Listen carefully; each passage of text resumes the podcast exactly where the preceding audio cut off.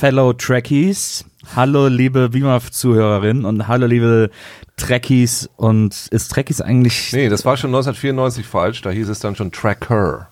Ja, aber ist es. Aber es hat sich nie durchgesetzt. Aber ist Trekkies, ist das nicht männlich? Gibt es da nicht eine weibliche Form? Trekkinnen? Hört sich auch irgendwie komisch an. Nee, I, wenn I dran ist, Trackster. kann man alles machen. Das ist doch einfach nur eine Verniedlichung, oder? Tricky. Ja. Ja, das Ah, gut der kleine. Trekkie. Der Okay. Tricky, dis. Ja. Hallo liebe, hallo liebe Trekkies. Herzlich willkommen zur zweiten Folge in unserem äh, VMAF Star Trek Kamikaze Monat. Äh, Maria und ich haben beschlossen, den Dezember, den Dezember, äh, wie, wie sagt man, antizyklisch Star Trek zu widmen, während alle Leute wie wild auf den neuen Star Wars Teil und das Ende der aktuellen Trilogie warten, haben wir beschlossen, wir gehen auch ins All, aber in die andere Richtung. Wir gucken uns an, was die Föderation und die 13. Order äh, alles so machen und wollen und die Borg natürlich und Andy Borg. Und deswegen haben wir uns versammelt heute zum zweiten Mal. Gestern, nee, vorgestern, egal. In der ersten Folge haben Maria und ich alleine den ersten Teil der Star Trek Kinofilme besprochen. Wir gucken alle 13 Filme. Jetzt sagen manche, es gibt sogar keine 13. Doch, weil wir rechnen ja auch die neuen Star Trek Filme dazu. Dadurch kommen wir auf 13. Ich glaube, niemand hätte das gesagt. Macht ja nichts. Auf jeden Fall alles, was im Kino lief und wo Star Trek draufklebt, wird hier besprochen. Außer jetzt Dokus. Es gibt ja auch diese sehr schöne Trekkies-Doku, fällt mir dabei ein. Die fand ich auch gut. Aber egal. Sei es wie es ist. Wir gucken alle Star Trek-Spielfilme in diesem Podcast weg und sind heute beim zweiten angekommen. Einem riesen Fan-Favorite, wie sogar ich weiß. Ein Film, der äh, unstreitbar zu einem der wichtigsten Filme im Star Trek-Kino-Kanon gezählt wird. Wir besprechen heute nämlich den Zorn des Khan. Dieser, das ist der zweite Star Trek-Film. Dieser Podcast hier wäre aber langweilig, wenn jetzt nur ich darüber sprechen würde, weil ihr wisst, ich tendiere dazu, oft abzudriften in mein tiefes Nerdwissen, das ich über Star Trek und das Universum und Lorca und so weiter habe. Deswegen äh, mache ich das nicht alleine, sondern habe an meiner Seite eine Frau, die mich regelmäßig zügelt, die mich regelmäßig zurückhält, zu tief abzutauchen, die mich, die mich davor rettet, in ein Loch aus Star Trek-Referenzen zu fallen, in, aus dem ich alleine gar nicht mehr rauskomme. Eine, die Frau ist wie mein Netz, sie ist mein doppelter Boden, sie ist die größte Hilfe für mich, fehlerfrei durch dieses Leben zu steuern und äh, sie ist die charmanteste Stimme in diesem Podcast. Herzlich willkommen, Maria Lorenz. Hi. Und wer da klatscht, ist, bin weder ich, was angemessen wäre, noch Maria Lorenz, sondern es ist unser heutiger Gast, der ist der beste Freund dieses Podcasts. Wir haben ihn schon durch viele Filme gequält. Das letzte Mal musste er mit mir alleine über den letzten Luden sprechen. Ein Kapitel der WIMAF-Geschichte, über das wir gerne den Mantel des Schweigens hüllen. Heute aber durfte er dann endlich wieder einen Film gucken, mit dem er äh, vermutlich auch was anfangen kann, so wie wir ihn kennen und den er der ihm, glaube ich, auch sehr gut gefällt. Darüber werden wir mehr erfahren von dem großartigen Tausendsasser Hans Dampf in allen Gassen, Moderator, Liebhaber, Schauspieler Uke Bosse. Hallo. Hallo Uke. So, Leute. Ich habe schon mal, also die meisten Notizen, die ich habe, sind zu der Einleitung gerade. Da gibt es sehr viel zu sagen, das, das Gibt's- stimmt. Da müssen wir gleich mal einiges besprechen. Mhm. Uke hatte mir ja vorher äh, im, in unserem Freundeschat äh, mich vorgewarnt oder mir schon mal angekündigt, dass es über eure letzte Begegnung bei WIMAF zu reden geben wird. Ja, Ja. das war hart. Ja. Ich Ähm. war super froh, dass ich nicht dabei Das, äh, das stimmt. Ähm, äh, ich, also vielleicht um das so zu sagen, ich habe mich jetzt tatsächlich sehr gefreut, tatsächlich Star Trek 2 nochmal gucken zu können, weil ich habe ein Gedächtnis wie ein, ein Oktopus. ja. Äh, ich erinnere mich an nichts Können die mehr. sich, ach, die können sich nicht Achso, ich gut dachte, Acht die, Tage die rutschen die Erinnerungen immer in die Arme. Nee, acht Tage und dann ist es falsch und dann wissen sie, wissen sie nichts mehr. Na, du kannst ihnen beibringen, ein Einmachglas aufzumachen, aber nach neun Tagen müssen sie es neu lernen. Ah, Ja. Also weil die immer nur bis acht zählen können, weil die nur acht Arme haben. Das ist, glaube ich, so. Bei denen ist alles auf acht ausgelegt. ja, Ja. So, Verstehe. und das ist, das ist, glaube ich, auch so religiös bei denen. ähm, und deshalb, das war tatsächlich sehr schön. Und ich habe diesen Film geguckt und ich nehme schon mal vorweg, wie toll ich ihn wieder fand. Also wie großartig er ist. Also es ist ein wirklich guter Film. Während hingegen der letzte Lude ein nicht so guter Film war und da war das eher doch auch eine Qual und ein bisschen, ein bisschen Charme. Da hättest du gern ein Oktopus-Gedächtnis. Da hätte ich sehr gerne, zum Glück, das äh, funktioniert das auch schon wieder. Ich habe auch die Hälfte schon wieder verdrängt. Hätte Ricardo Montalban auch einen guten letzten Luden spielen Absolut, können? ich finde frisurentechnisch Wenn sind wir da Ricardo sehr das nah gemacht hätte, dann wäre der Film wahrscheinlich auch viel geiler geworden, weil er das auch ganz anders spielt, weil alleine die Art und Weise, wie Ricardo Montalban spielt, ist ja eine solche Freude. Ich könnte ihm die ganze Zeit zugucken, weil ich einfach merke, wie viel Spaß der hat. Ja, absolut. Ricardo Montalban übrigens äh, spielt den Khan in Kahn! Zorn des Khan. Kahn!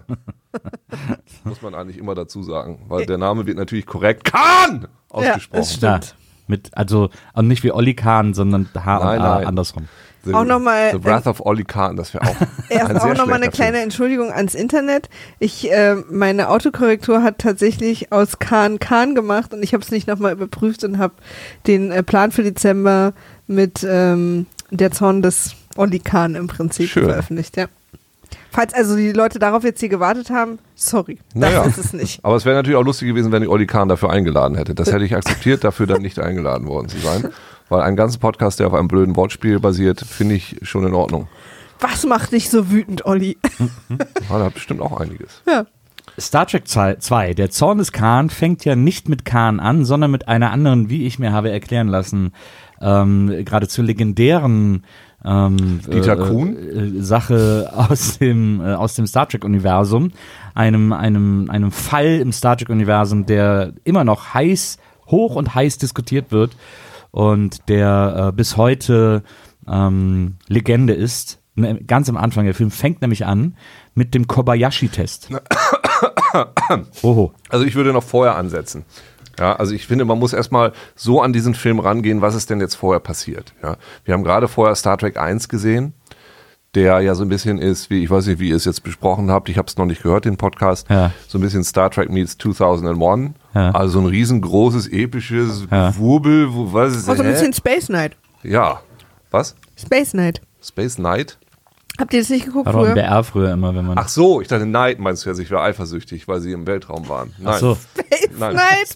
Okay, das wird, Leute, das, das, das wird auf jeden Fall irgendwas, was ich mal mache, was Space Knight heißt.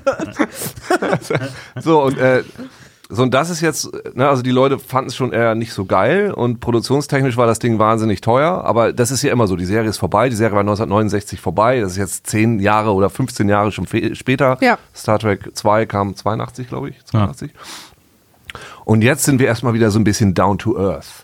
Und für mich, als ich diesen Film angemacht habe, und die Musik fängt an. Das ist ja erstmal dieser Vorspann, das ist einfach Titel und Musik und die ganzen Namen gehen durch. Und du hast das Star Trek-Thema. Ich habe sofort hier ne, Gänsehaut gekriegt. So, Deine Kiemen sind sofort aufgegangen. ja, ist so, oh. Und dann, aber verändert sich die Musik ja so ganz schnell. Ja. Und diese ganzen nervösen Bläser kommen da rein und tröten Ja. so wie wilde rum. Das, Also das fand ich schon, das war das Erste, was ich total geil fand an diesem Film. Ich kann mir allein diesen, diesen Anfang Ja. ähm, auf Loop zehn Stunden lang angucken. Ich finde, das muss man als erstes sagen, Okay. vor dem Kobayashi Ja, Maru gut. Test. Und ich glaube, der, der Fan, der ein bisschen verwirrt war von Star Trek 1, hat dasselbe gefühlt im Kino wie ich jetzt bei Star Trek 2. Was war denn übrigens euer erster Film, den ihr im Kino gesehen habt, äh, Star Trek mäßig? Der erste Star Trek-Film, den ich im Kino gesehen Ja. habe, das war Star Trek mit Chris Pine. Ah ja. Bei mir war es der, ich glaube, es ist der Aufstand, wo die am Anfang so lustige Kopfschmuck tragen und irgendwo auf so einem Planeten sind.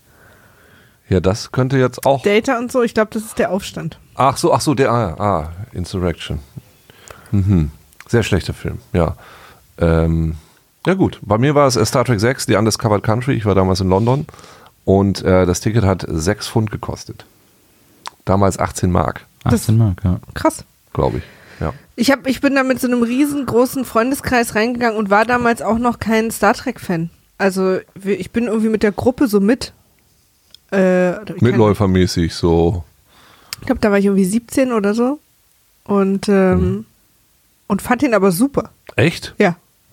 Ich fand Du kannst die Leute nicht Nee. und Insurrection fandst du super. also ich wusste schon, was Star Trek ist so, ne? Ja. Also ist jetzt nicht, aber ich hatte das nie gesehen und so und ich fand es aber Ach, super. was? Aha. Ich fand es total lustig, also überraschend lustig. Und, ähm, und auch spannend. Und Ist ich das der fand mit es dem echt richtig gut. Borgwürfel? nee, das ist der mit dem Joystick in der Konsole. Wir schalten auf Manual. Und dann kommt ja der Competition Pro Joystick oder was. irgendwie so Es fängt halt damit an, dass irgendwie Picard muss am Anfang bei irgendeiner, ist bei irgendeinem Ritual oder bei einer Hochzeit oder so zu Gast und muss irgendwie so einen komischen Kopfschmuck tragen, der ihm wahnsinnig unangenehm ist und die ganze Crew macht sich über ihn lustig. Ist das Insurrection? Gut, äh, ich weiß gar nicht. Mein, mein Das, an, ich kann mich halt an diesen Anfang erinnern, weil wir den alle wahnsinnig lustig fanden und dann war ich so plötzlich, weiß ich noch, okay, ich bin an Bord mit dem Film. Weil ich war vorher so ein bisschen, naja, gehen wir jetzt alle hin. Äh, und das fand ich direkt so witzig, dass ich dann an Bord war. Und seitdem interessiere ich mich für Star Trek. Echt? Mhm. Ja, cool. Na gut, dann hat das, hat das ja was Vernünftiges äh, gebracht im Leben. Jetzt werden es wahrscheinlich ganz viele Leute schreiben, nein, das war doch nicht der, sondern der. Ist auch so, ist wahrscheinlich Es- auch gar nicht der, aber ich weiß auch gar nicht mehr. Ja, ich weiß es jetzt gerade auch nicht. Aber wir haben, das ist, aber wir wissen, wie es gemeint ist. Eben. ja. So, also genau, Verzeihung. Ja. Und dann ähm, und dann kommt, ähm, naja, und dann würde ich jetzt auch nicht gleich mit dem Kobayashi Maru Test reingehen, sondern was passiert ist, wir sehen, wir sehen die Brücke.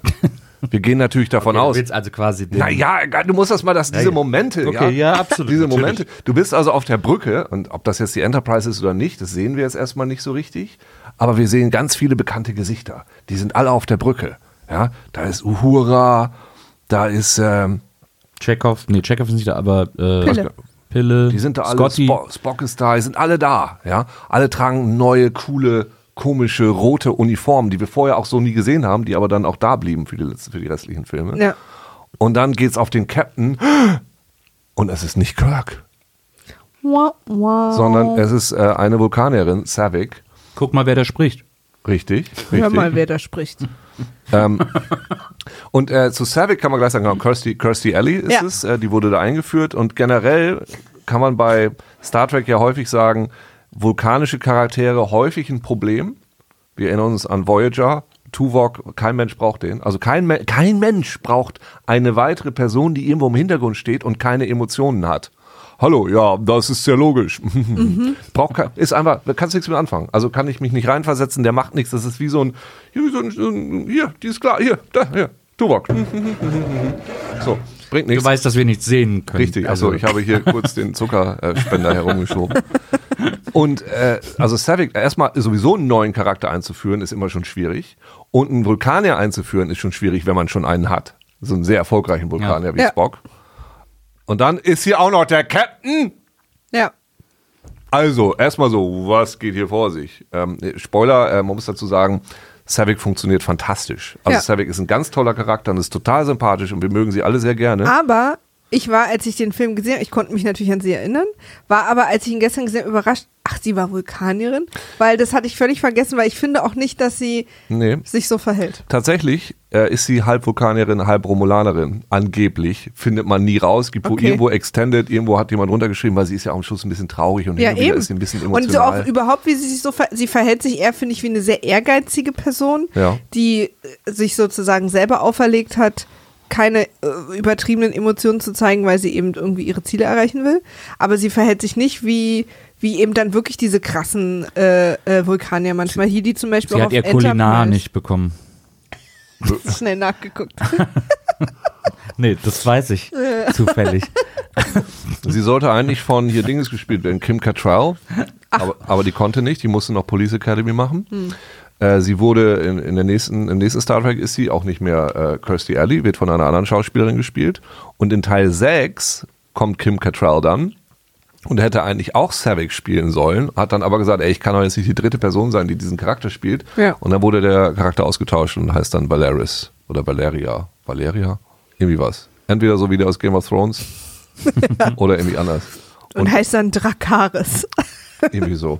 Und sie hat sich wohl, ähm, gab wohl einen Skandal, weil sie sich von einem Fotografen nackt am Set hat knipsen lassen, nur mit äh, Vulkanierohren. Kirstie Alley oder Kim Cattrall? Ja, ich bin schon weiter, ich bin schon bei Teil 6. Verzeihung, ja, bei Teil 6 Kim Cattrall. Ja, Naja. Kirstie Alley hat sowas nicht gemacht. Auf jeden Fall zurück zu Star Trek 2. What? Ist da was denn da los und so? Kirstie, äh, Captain Savick, was? Und Für Nils war es auch so eine Überraschung, weil der kannte ja den Kobayashi-Test nicht. Nee, genau. Also inzwischen ist das ja, also inzwischen weiß jeder, was das Aber ist. Moment mal ganz kurz. Sorry, ich muss, dass ich da jetzt reingrätschen muss. Ich kannte den Kobayashi-Test nicht, das ist richtig. Trotzdem ist diese ganze Szene mega gar nicht die Überraschung, dass das am Ende nicht echt ist. Ich dachte, jetzt ist es irgendwie, jetzt wird das Holodeck schon vorweggenommen oder so. Aber es ist keine Überraschung, dass das, was man da sieht, gerade nicht wirklich passiert. Nee, das stimmt. Aber es ist trotzdem schon erstmal ein ganz schön dreister Anfang. Ich sehe erstmal alle Leute, dann ist ein anderer Captain, dann passiert Dann irgendwas. sterben plötzlich alle. Und dann sterben sie alle. Und sie sterben aber auch so geil. Ja. So, weil sie Und natürlich wollen alle, ja dann dafür auch noch äh, Acting-Credits haben. Genau. Die sind alle so schlechte Schauspieler. Also.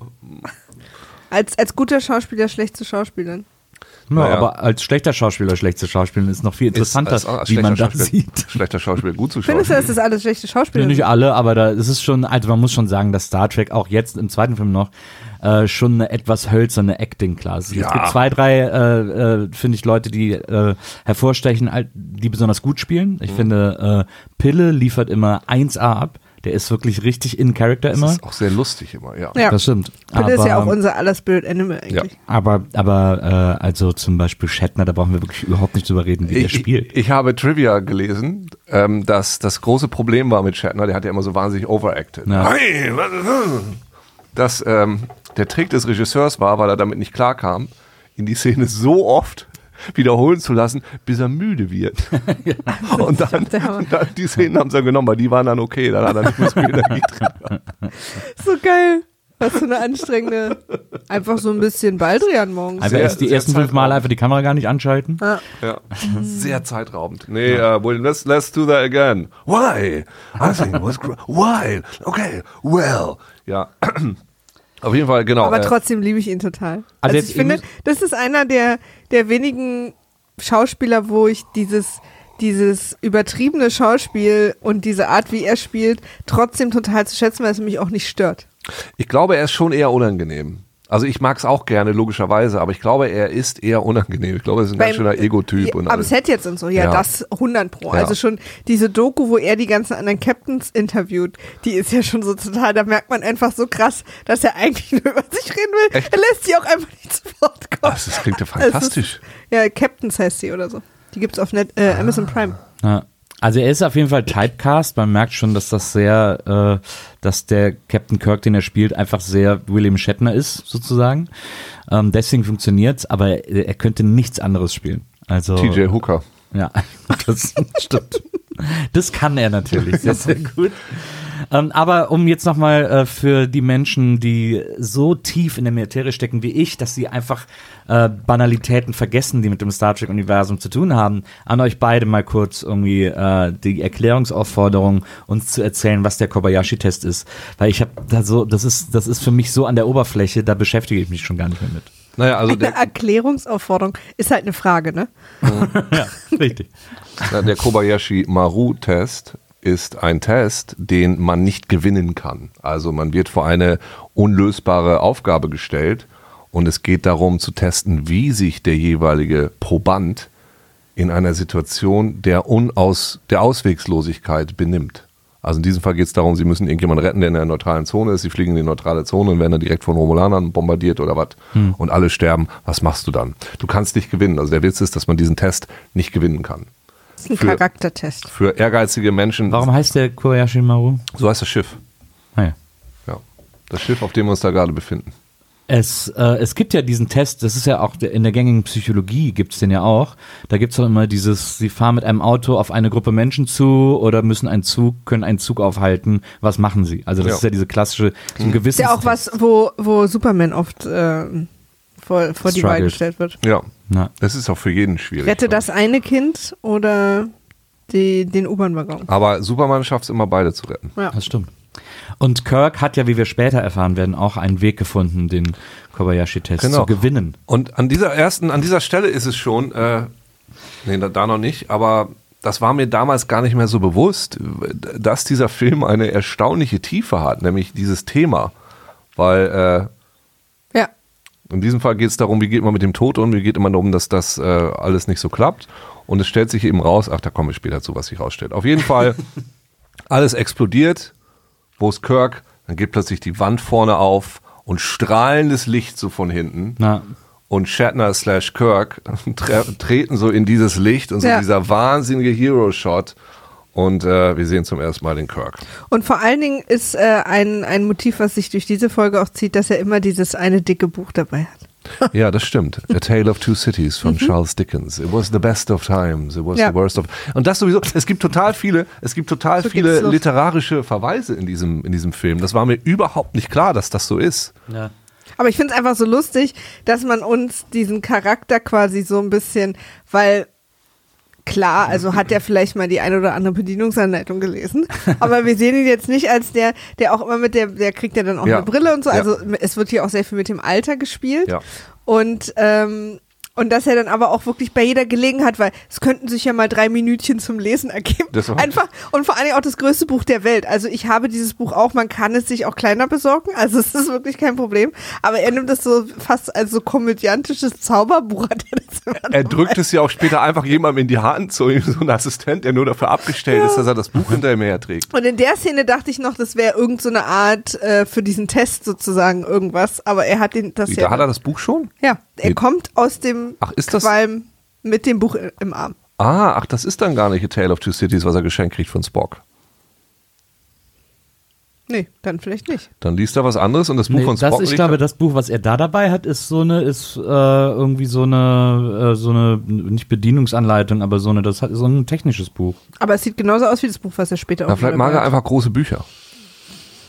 Klammert sich da irgendwie ein bisschen dran fest. Ja, das ist so, es gibt ja auch äh, so Handys und Uhren und so, die, die so für alte Menschen so alles ein bisschen größer haben. Vielleicht ist Stimmt, das so ein stimmt. Buch. Es wird auf jeden Fall schon ganz am Anfang etabliert, auch als er dann seine Crew trifft, die dann da so, die haben ja gerade gespielt, dass sie explodiert sind und tot sind. Die stehen dann alle wieder auf und sagen so, oh, wie war ich und so, ho, ho, ho. Es wird so ein bisschen gebrot und so. Und es wird schon direkt am Anfang etabliert, ähm, dass jetzt alle alt sind, dass sie alle sagen so, oh, ich bin Ja. so alt und Ja. oh, ich brauche eine Brille und auch und hier und da und so. Und da, das fand ich sehr erstaunlich, weil wir sind im zweiten Film und wir wissen ja, dass noch viele auch mit Kirk und seiner Crew folgen. Na, du, wusst, du weißt es jetzt 2019, Ja, ja. weißt du es, ja. aber das wissen sie ja nicht. Ja, ja, aber ich finde das sehr erstaunlich, dass sie quasi schon, dass sie so wenig ähm, Vertrauen ins eigene Produkt hatten, dass sie gesagt haben, komm, wir machen einfach schon im zweiten Film das Altersfass du- auf. Aber, nee, aber ich glaube, das war, also das muss man dazu sagen, das war ja, äh, das stand, also es stand gar nicht fest. Also ich habe gelesen, dass sie im ersten Film die alle versucht haben, sehr jung zu schminken und auch mit dem so belichtet haben. Das habe ich bestimmt im ersten Teil auch erzählt. Ich kann mich gerade nur nicht erinnern. Ähm, weil, also in, intern, also in Star Wars, äh, Star Trek, oh Gott, Star Trek-Universum waren nur vier Jahre vergangen und Ah. in der Realität aber zehn. Und die ganze Crew und alle hatten Schiss, dass man denen das nicht abkauft. Und äh, Shatner ist ja zum Beispiel auch auf so eine fast nicht mehr Essen-Diät gegangen und so. Und alle haben sich so geschminkt und wurden so belichtet, dass sie möglichst jung aussehen. Und es kam aber wohl so, also das Publikum fand es quasi so lustig, dass sie deswegen im zweiten Teil beschlossen haben, jetzt gehen wir voll aufs Alter, scheiß drauf. Ah. ja. Ah, interessant, okay. Weil für mich gibt es immer diesen Unterschied. Es gibt den, den Serien Kirk und der Film Kirk sieht für mich komplett anders Mhm. Sieht aus. ja auch total anders aus. Wie- Sie wie sehen alle ja Person. auch anders aus. Also gerade so, Pille kommt ja dann auch irgendwie, der kommt ja mit diesem Bart auch an und so. Also Mhm. das äh, ist eine Sache, die sie ganz bewusst gemacht haben. Deswegen spielen sie da auch immer mit dieser Brille und das Thema Altwerden und so, um sozusagen zu sagen, okay Leute, haben wir verstanden, jetzt sind sie halt alt und wir sind fein damit. Ich finde das aber auch ganz geil. Also das ist eben dieses Thema. Es sind ja 15 Jahre vergangen. Also ich Total. glaube, 15 Jahre spielen äh, im Film seit, naja, seit dem Vorfall, auf dem der Film ja, ist ja eine Fortsetzung einer, Ja. einer Serie, einer Folge. Das sind 15 Jahre. Und da dieses Thema draus zu machen, dieses, oh, ich bin alt und eigentlich möchte ich gerne zurück und das sind, äh, ist für mich auch eine gute Trennung zwischen dem, was in der Serie passiert ist und dem, was, was im Film passiert. Ich finde es übrigens erstaunlich, dass es einen Kinofilm gibt, der eine Fortsetzung einer Folge aus einer Serie ist. Mhm. Das wusstest du ja. Klar, das äh, ist ja natürlich Khan. Es war ja immer ein Fan-Favorite, äh, diese Figur. Das war klar, dass der auch im Kino nochmal eine entsprechende Fortsetzung kriegen würde. Das sehen wir alleine daran, dass sogar in den neuen Star Trek-Filmen äh, Khan bei äh, Into Darkness äh, sozusagen die Hauptrolle spielt. Also Khan ist wirklich die große äh, Figur für uns Trekkies. Jeder Ähm, Satz, den du sagst, geht direkt in meine Für Wutzentrale. uns ist es, es ist die, für uns ist die Rangliste Khan, Tribbles, äh, Klingon. So, Ja, das und heißt dann ja auch, Borg. Das heißt ja auch Kahn und nicht Kant. Na, also wow. so, so ist das bei uns. Du So ist das bei uns High-Class-Trekkies. Es ist, es ist, wo ich habe gelesen, das Drehbuch wurde in zwölf Tagen geschrieben Was ich ganz Merkt man erstaunlich gar finde. nicht. Merkt man wie ich nicht, Nils. Doch. Nee, ich, sorry. Also, wir Nee, müssen jetzt merkt man erstmal den ganzen Film durchgehen. Das aber merkt es man ist nicht. wirklich, ähm, Stimmt nicht. es ist wirklich sehr interessant. Das, das geht jetzt in mein Wutzentrum. Das wird noch was Na, dann werden seid ihr doch, dann seid ihr doch vereint. Deshalb hat er vorher gefragt, ob ich nächsten Montag mit ihm auf Tour gehe. ich verstehe. Hm? Ähm, naja, auf jeden Fall fand ich das, äh, fand ich das relativ überraschend, dass die, ich muss übrigens sagen, dass äh, Pille mit Bart super aussieht. Ja, ich war auch total sad, dass er den abrasiert hat. Ja, ja, das sah echt mega gut aus. Und dann hast du noch diesen lustigen Funfact erzählt über, äh, über ähm, Scotty. Ähm, weil er begrüßt auch am Anfang, begrüßt auch Kirk Ach alle so, wieder der auf dem Boot. Lustige. Ja, der in Anführungsstrichen lustige. Er begrüßt am Anfang alle wieder auf, an Bord, äh, weil sie alle wieder zurückkommen. Genau, und, und ich dachte erst, er sagte dann zu Scotty, und wie geht's dir? Und Scotty sagte dann, ja, irgendwie, du weißt ja, ich hatte so eine kleine Sache. Und dann sagt Pille, ja, auf seinem Sonderurlaub. Und ich dachte, okay, er hatte Syphilis oder was? Ich Weil- dachte, er hat gesoffen. Nee, und es hat, ich habe dann nachgelesen, der hatte zwischen den Dreharbeiten einen Herzinfarkt. Ach was. Und darauf spielt das quasi an. Aber wenn jemand halt so Zwinker, Zwinker sagt, auf seinem Sonderurlaub, denke ich halt sofort, er hat sich irgendwann eine Geschlechtskrankheit eingefangen. Ach so, ich dachte, Sonderurlaub. dachte, er hatte einfach Urlaub, Landurlaub. Sonderurlaub auf Rita. Gesoffen und musste Auf Rita. Ist das nicht eine kleine Insel äh, in auf Rita Griechenland? 4. Auf jeden Fall. Ähm, Schon Wutessen der Nüsse. auf jeden Fall. Soll ich dir Äh, einen Löffel wir- holen? Willst du ein bisschen Joghurt? sind wir dann in äh, Kirks Wohnung oder Apartment oder Abteil, ich weiß nicht, es, es, da ist man sich unschlüssig in der Dreckig-Szene, wie genau man das ähm, auf der Enterprise nennt. Übrigens auch lustig, wie Kirk wieder Das auf ist die, nicht auf der Es Enterprise. ist nicht auf der äh, nee, Enterprise. nee, ja, ja, ist ja erstmal da unten in der Zentrale und er fliegt dann nachher wieder auf die Enterprise, wo sie einfach die gleichen Szenen aus dem Teil 1 nochmal benutzen, weil das so wenn schön die an ihr vorbeifliegen, ja, das stimmt. das ist so schön aussah. Auf jeden Fall ist, sind wir in Kirks, in Kirks Bude, Kirks Junggesellenbude. Und ähm, da hat er allen möglichen Tant rumstehen, hat ein sehr cooles Ich finde auch, dass sie da wirklich, äh, das, das ist wirklich die unsubtilste Wohnung der Welt, Mhm. die da von der Filmcrew eingerichtet wurde. Wir müssen hier nochmal klar machen, was für ein Charakter das ist. Das ist echt so. Alle drei packen. Aber es ist ein normales Nerdzimmer, finde ich. Ich finde nur so ein Ikea-Regal. Also nur, er interessiert sich für andere Sachen, nämlich für Schiffe und Pistolen. Musketen. Ja. Auf jeden Fall hat er da so eine Musketen. Ja. ja, und er hat dieses viereckige Regal, das auf der Spitze steht. Das finde ich sehr, sehr cool. Ähm, wo aber quasi nur die oberen drei Böden, also unten gibt es dann da keine Böden, egal. Ähm, er ist auf jeden Fall in seiner Bude und zieht sein, probiert seine neue Brille an und liest so ein bisschen rum und dann kommt Er ich, probiert sie überhaupt nicht an. doch, er In der probiert sie ersten doch an. Szene finde ich es total faszinierend. Er kriegt diese Brille und äh, legt sie einfach nur weg. ja. Okay. Ja, auch das ist aber ein nettes Geschenk. Also kriegst du ihm eine geile Brille geschenkt, setzt sie nicht mal auf. Na. Ja gut. Er ist noch nicht bereit für sein Ach Alter. stimmt, dann hält er das Buch immer so weit weg, ne? Und auf jeden Fall kommt dann Pille vorbei, wenn mich nicht alles täuscht. Sein alter Kumpel und hat gesagt, ich habe was zu saufen dabei. Ja, erstmal kommt Spock und schenkt ihm das Buch. Naja. Okay, dann, äh, aber kommt da nicht auch Pille? Und Ja, dann kommt Pille. Ach so. Und Pille, also, ähm, also Spock schenkt ihm ein Buch, ist erstmal so, oh nein, wieso schon wieder ein Buch? Hab doch schon eins, scheiße, hab doch, jetzt muss ich das andere Ding. Aber in der. Zukunft sind Bücher die neuen Filme. ja, na klar, das ist so, das ist ja auch glaube ich eine Erstausgabe, das soll es wahrscheinlich sein. Deswegen trägt er es auch immer rum, weil er Angst hat, dass ihm geklaut wird. Ja, aber da fand ich schon interessant, das war mir also gar nicht bewusst, das ist eben ein Klassiker, also Charles Dickens Tale of Two Cities, das ist das erste Mal, dass so ein literarisches Gedöns ist, aber dann zum, kommt, kommt zum Glück Pille und bringt romulanisches Ale mit, ne? also ist zwar verboten, aber die coolen Jungs trinken das trotzdem. Ja. Und das ist ein Geschenk, was ihm viel besser gefällt, weil Klar, wem nicht? eben, Irgendwie so ein blauer, blau leuchtender Schnaps. in so Wobei sein, äh, sein, sein Gesichtsausdruck sehr lustig war, als er es kostet. der stimmt, ihm hat es nicht so gut geschmeckt. Nee. Ja. Zog sich alles zusammen. William, spiel mal, dass es dir nicht schmeckt. Ich wette, ich wette, sie haben halt einfach nur irgendeinen Saft reingemacht und er ist halt, äh, William Shatner ist seit Jahren nicht mehr gewöhnt gewesen, irgendwas ohne Alkohol zu trinken. und hat sich dann einfach, das war einfach so eine Realaufnahme. Huh, was ist das denn? Ist auf jeden Fall, hat er echt eine richtig coole Bude, muss man sagen. Und, ähm, Na, und sie haben dann so ein Gespräch über das Altern, sowas hat, weil, weil, äh, ähm, Kirk ist die ganze Zeit so ein bisschen aggressiv und freut sich überhaupt nicht und, und Pille sagt dann, was irgendwie, jetzt reiß ja mal zusammen, was ist denn mit dir los und so und setzt sich dann super cool auf seinen Sessel. naja. Da wird uns das Thema Ja. Altern nochmal irgendwie Richtig. näher gebracht. Und total, also wir, also ich finde das Thema haut schon echt ordentlich drauf und wir verstehen, was das Problem ist. Und Spock sagt dann irgendwie, ja, ich muss da auf der Enterprise hoch, ähm, was vorbereiten, weil du kommst ja zur Inspektion vorbei. Und Spock ist jetzt ja der Typ, der Kadetten trainiert. Und dann sagt Kirk, ah, nach Hause. Admiral Kirk. Ja, Der ist jetzt Admiral. nach Hause, sagt er. Ja. Home. Weil für ihn ist die Enterprise eigentlich sein Zuhause. Ist ja auch immer so dieses Thema, dass sie immer alle, wenn sie gerade nicht auf der Enterprise sind, also zwischen den Filmen, auch alle immer unerfüllt sind. Ja. Sie sind immer erst wieder sie selbst, wenn sie auf ihrem Schiff sind. Ja, das stimmt. Die ganze das, Hauptcrew. Das merkt man bei Kirk. Also da, diese, diese, diese Tiefe, diese Unzufriedenheit, dieser Einblick in seine Psyche, die haben wir so eigentlich gar nicht gekriegt. Also wir sehen, das ist ein durchaus sehr vielschichtiger Charakter, der auch Charles Dickens lesen muss, wenn man ihm etwas schenkt. Total. Ja. Ist ja auch, hört man ja oft, oft auch von Astronauten, ne, die einmal im Weltall waren, die kommen dann auf der Erde irgendwie nicht mehr klar. Und wollen dann Charles Dickens lesen. Wollen dann wieder Springen ins, immer so und denken so, Weltall zu. Abenteuer, Abenteuer. Brechen sich dann die Knöchel. So, wir wechseln die Szene. Richtig? Und es geht zu Chekhov. Ja. Ja. Ein weiterer Chekhov, Fan-Favorite. Chekhov Ich habe es ist übrigens auf der nicht, Trinity. also weil ich habe es nicht so detail, te- detailliert Szene für Szene aufgeschrieben, deswegen, also falls wir das jetzt machen wollen, Nö, müsste nö. ich euch ein bisschen folgen. Ja, müssen wir. Aber Chekhov ist dann auf, ist auf der, auf der USS Trinity. Mhm. Und Das ist dasselbe Schiff, auf dem? Lorca, Lorca auch ähm, war.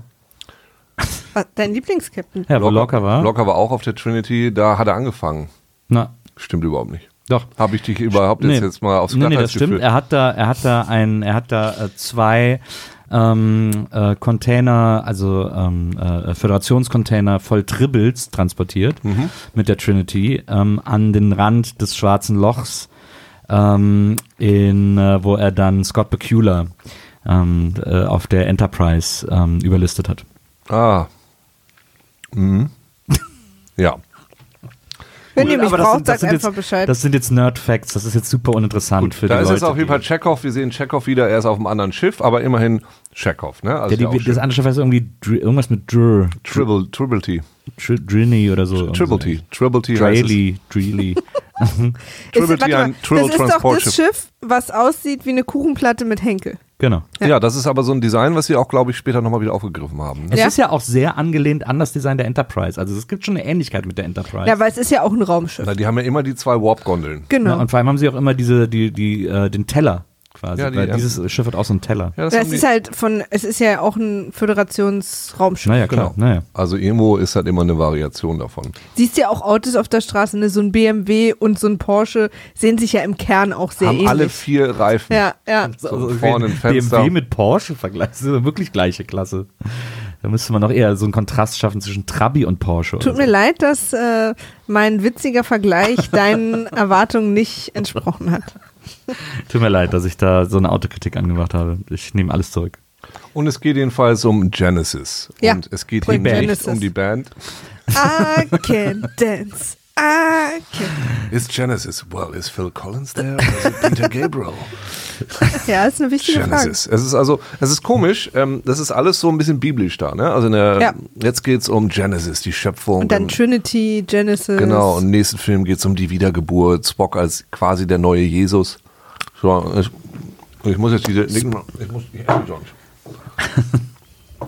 Guck mal, so siehst du es auch nicht mehr. Da stehen die Nüsse weg. Auf jeden Fall ist Chekhov irgendwie ist auf so einer Mission in einem anderen in einem anderen Raumschiff in der Trinity und äh, soll auf einem Planeten, weil er checken soll, ob da, äh, weil sie irgendwie sie haben schwache Lebenssignale von so einem Planeten, der eigentlich relativ unwirtlich wirkt. Ja. Und dann haben sie gesagt, ja, sind aber irgendwie, das sind irgendwelche Lebenssignale, müssen wir doch mal gucken gehen, was da irgendwie gebacken ist und so.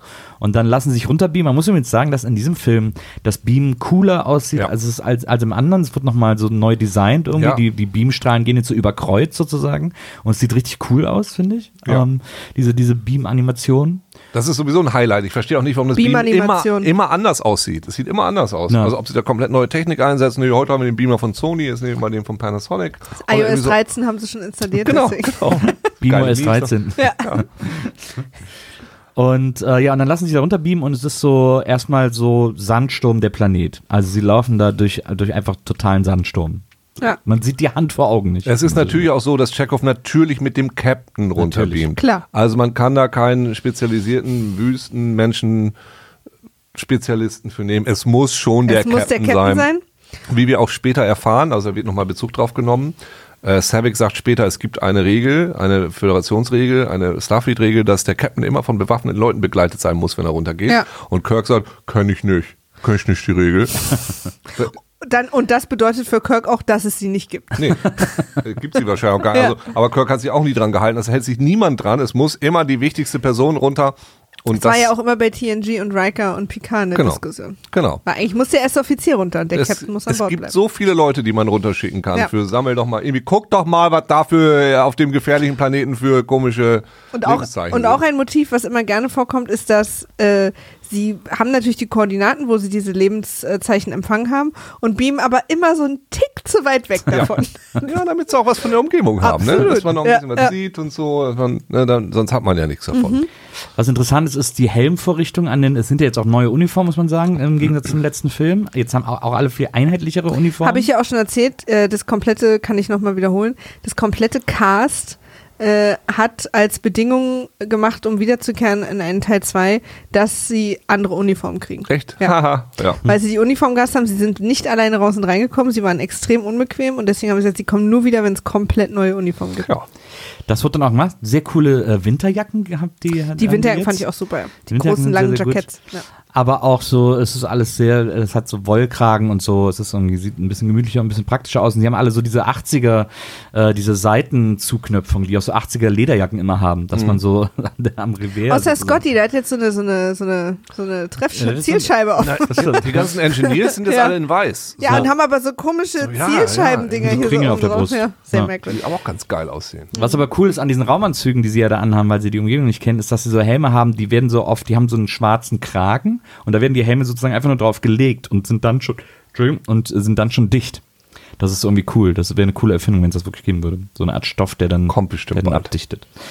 Und sie laufen auf jeden Fall rum und dann äh, durch den Sturm und es ist Sand und man sieht die Hand vor Augen nicht und dann finden sie aber eine Hütte und gehen da mal rein und sagen so, mal gucken, was da So ein bisschen ist. Trailerpark-Feeling hatte ich dann auch Ja, so. absolut. fand ich auch. Ja, Cabin, Cabin in the Dust Storm. Ja, ja. genau. aber auch Dann- so, weil es so Metall war und innen auch so ein bisschen, alles so ein bisschen. Genau, so, So, runtergeranzt. Ja, ja.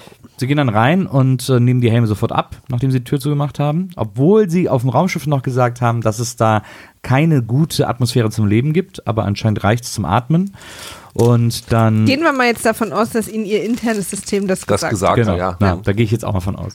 Und sie nehmen die Helme ab und gucken sich um in dieser Hütte und gucken, was ist das, wer lebt hier, wer hat hier gelebt, was ist das, gibt's hier Lebenszeichen, ist hier noch jemand. Und dann findet Chekhov Moby Dick. Da steht nicht nur Moby Dick, da steht auch noch King Lear und so weiter rum. Da steht auf Ja, jeden Fall das Moby ist auch Dick. schon wieder so subtil, ne? Und ein Schachspiel, okay, hier sind schlaue Leute. Ja, aber auch da finde ich schon wieder krass. Wir haben Ja. einmal Dickens gehabt und jetzt auch noch direkt Moby Dick. Ja. Dieser Film ist intelligent. Werke. Ein sehr gutes Drehbuch hat da jemand geschrieben. Merkt euch das, Leute, wenn ihr euer erstes, wenn ihr ein schlaues, wenn der Film schlau sein soll, stellt ein paar gute Bücher rein. Ja. Und vor allem, nachdem er Moby Dick sagt, sa sieht, sagt er, fuck, sofort raus hier. Also er sagt nicht fuck, das würde einem nie über die Lippen kommen. Äh, aber er sagt, oh verdammt, wir müssen sofort hier weg. Nee, er macht es, weil er sieht, ähm, wie heißt das Schiff? Nein, nein, nein, lass, lass das ruhig so lassen. Ja? Lass das ruhig Okay, so gut. lassen. Nein, lass Er hat Angst erklären. vor Moby Dick. Weil Moby Dick. Das ist dran Ich habe vielleicht kurz nicht hingeguckt. Nee, wie heißt, wie, ich, will, ich, will, ich, will das kurz, ich will das kurz wissen. Also, Ja. Nils, also er hat gesehen, dass da das Buch Moby Dick liegt. Ja. Und er sagte, scheiße, hier liest jemand Moby Dick, wir müssen sofort raus. Ja. Das hast du aus der Szene mitgenommen. Er ja? hat auf jeden Fall durch diese, durch diese Bücher gecheckt, dass da jemand ist, den er kennt. Jemand, der nichts Gutes im Schilde führt. Dass da jemand ist, der sehr intelligent ist und ihm gefährlich sein Es könnte. ist halt einfach ein sehr gutes Drehbuch. Ja, gut, okay, das finde ich sehr interessant, dass du das mit, dass du das mit, das ist gut. Ja. Ich finde, das ist, da liest sich der Film ganz, ganz anders. Also, es war in der Tat ein bisschen anders. Also tatsächlich sieht er den Namen des Schiffes. Und das Schiff ist die Botany Bay. Ach stimmt. Ah, stimmt, da erinnere ich mich sogar dran. ja. Und dann kriegt er Panik. Na, Genau. stimmt. Das kann man aber als jemand, der vielleicht die Serie nicht gesehen hat, erstmal nicht verstehen und er. wahrscheinlich. Die Original Series bin der hast du Einzige, komplett der gesehen. TOS komplett gesehen hat. Also du bist sicher nicht der In Einzige. unserem Haushalt. Das ist die einzige Serie, die ich nicht komplett gesehen habe. Das stimmt. Aber da, diese Details, die habe ich mir natürlich damals nicht notiert, als ich es geguckt habe, deswegen. Ich habe das auch überlegt. Also versteht man es in diesem Moment? Ich habe es nicht verstanden. Äh, aber ich habe verstanden, dass er weiß, wer die sind, weil er den Namen des Schiffes liest. Ich habe nur nicht mehr den Namen in Erinnerung gehabt. Ja, genau. Aber ich konnte es sozusagen daraus rückschließen. Man muss aber sagen, dass er, dass seine Panik eine Melange ist aus äh, der Entdeckung des Botany Bay Namens in Verbindung mit diesen Büchern. Ja, das stimmt. Das Oh Gott, mit Botany Bay absprechen. und jetzt haben sie auch noch Moby Dick gelesen? Naja, wenn er Wow, sieht, wenn er sieht wow. Botany Bay und dann sieht Moby Dick, dann kann es eigentlich nur bedeuten, okay, der einzig Schlaue, der jemals irgendwie auf der Botany Bay war, war Khan. Ja. Ähm, Und dann wollen sie halt, also Chekhov will schnell abhauen und sie gehen wieder raus und dann stehen ihnen aber äh, die ganzen Wüstenbewohner gegenüber als Gruppe, die gerade joggen waren. die gerade so. joggen waren, die alle komplett zusammen weg waren in der Gruppe. Ja. Und jetzt aber auch eine Weile da gestanden haben und gewartet haben, bis jemand rauskommt, Für damit Effekt. der Effekt besser Ja. ist. Und die auch sehr ähnlich angezogen sind zu den Wüstenbewohnern in Star Wars, muss man sagen. Also dieses so dieses braune Hoodie-Gedöns. Äh, Gedöns. Man kann dem Film eh nicht abstreiten, dass mindestens einer von der Crew Star Wars gesehen hat. Das unterstelle ich dem Film. Es Ich gab so ein glaube, paar ja. Szenen auch an Bord, wo man dachte, ah ja, das kennen wir. Aber ist ja auch egal, man darf sich ja auch gegenseitig Absolut. inspirieren. Es war auch keine Kritik, sondern nur. Und dann werden sie alle zurück in den Trailer geschoben und wir sehen äh, äh, Khan Noonien Singh und seine Metalband. Ich wollte gerade sagen, seine, seine, neu, seine 80er Jahre äh, Hair-Metal-Band. Und dazu der kleine Fun Fact, äh, die meisten von denen waren, äh, Schauspielern waren Chippendales. also erstmal das. Wir sehen jetzt Khan äh, das erste Mal in diesem Wie, Film. wie toll das alles ist. Weißt du, was muss das für ein Spaß gewesen sein Ja. auf dem Planeten? Alle strippen so die ganze Zeit. Yeah, was geht denn? Ja, aber so aus Reflex auch immer so, nee, ist gerade normal. Ach so, okay.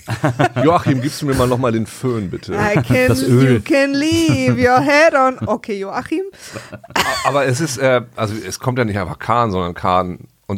Da, also es hat mir wieder sehr gut gefallen, was Ricardo Montalban da macht. Ja. Vielleicht auch als Gegenentwurf zu dem, was, was äh, William Shatner macht, obwohl die sich bei diesem Dreh nicht getroffen haben. Nee, nicht einmal. Nicht einmal, die waren Ja. immer, wie er sich ganz langsam seinen Handschuh auszieht. Ganz, ga- wir wissen schon, es ist Khan, weil der Film heißt The Wrath of Khan. Ja. Aber nichtsdestotrotz, wie bei euren Podcasts, man weiß es auch immer. Ja.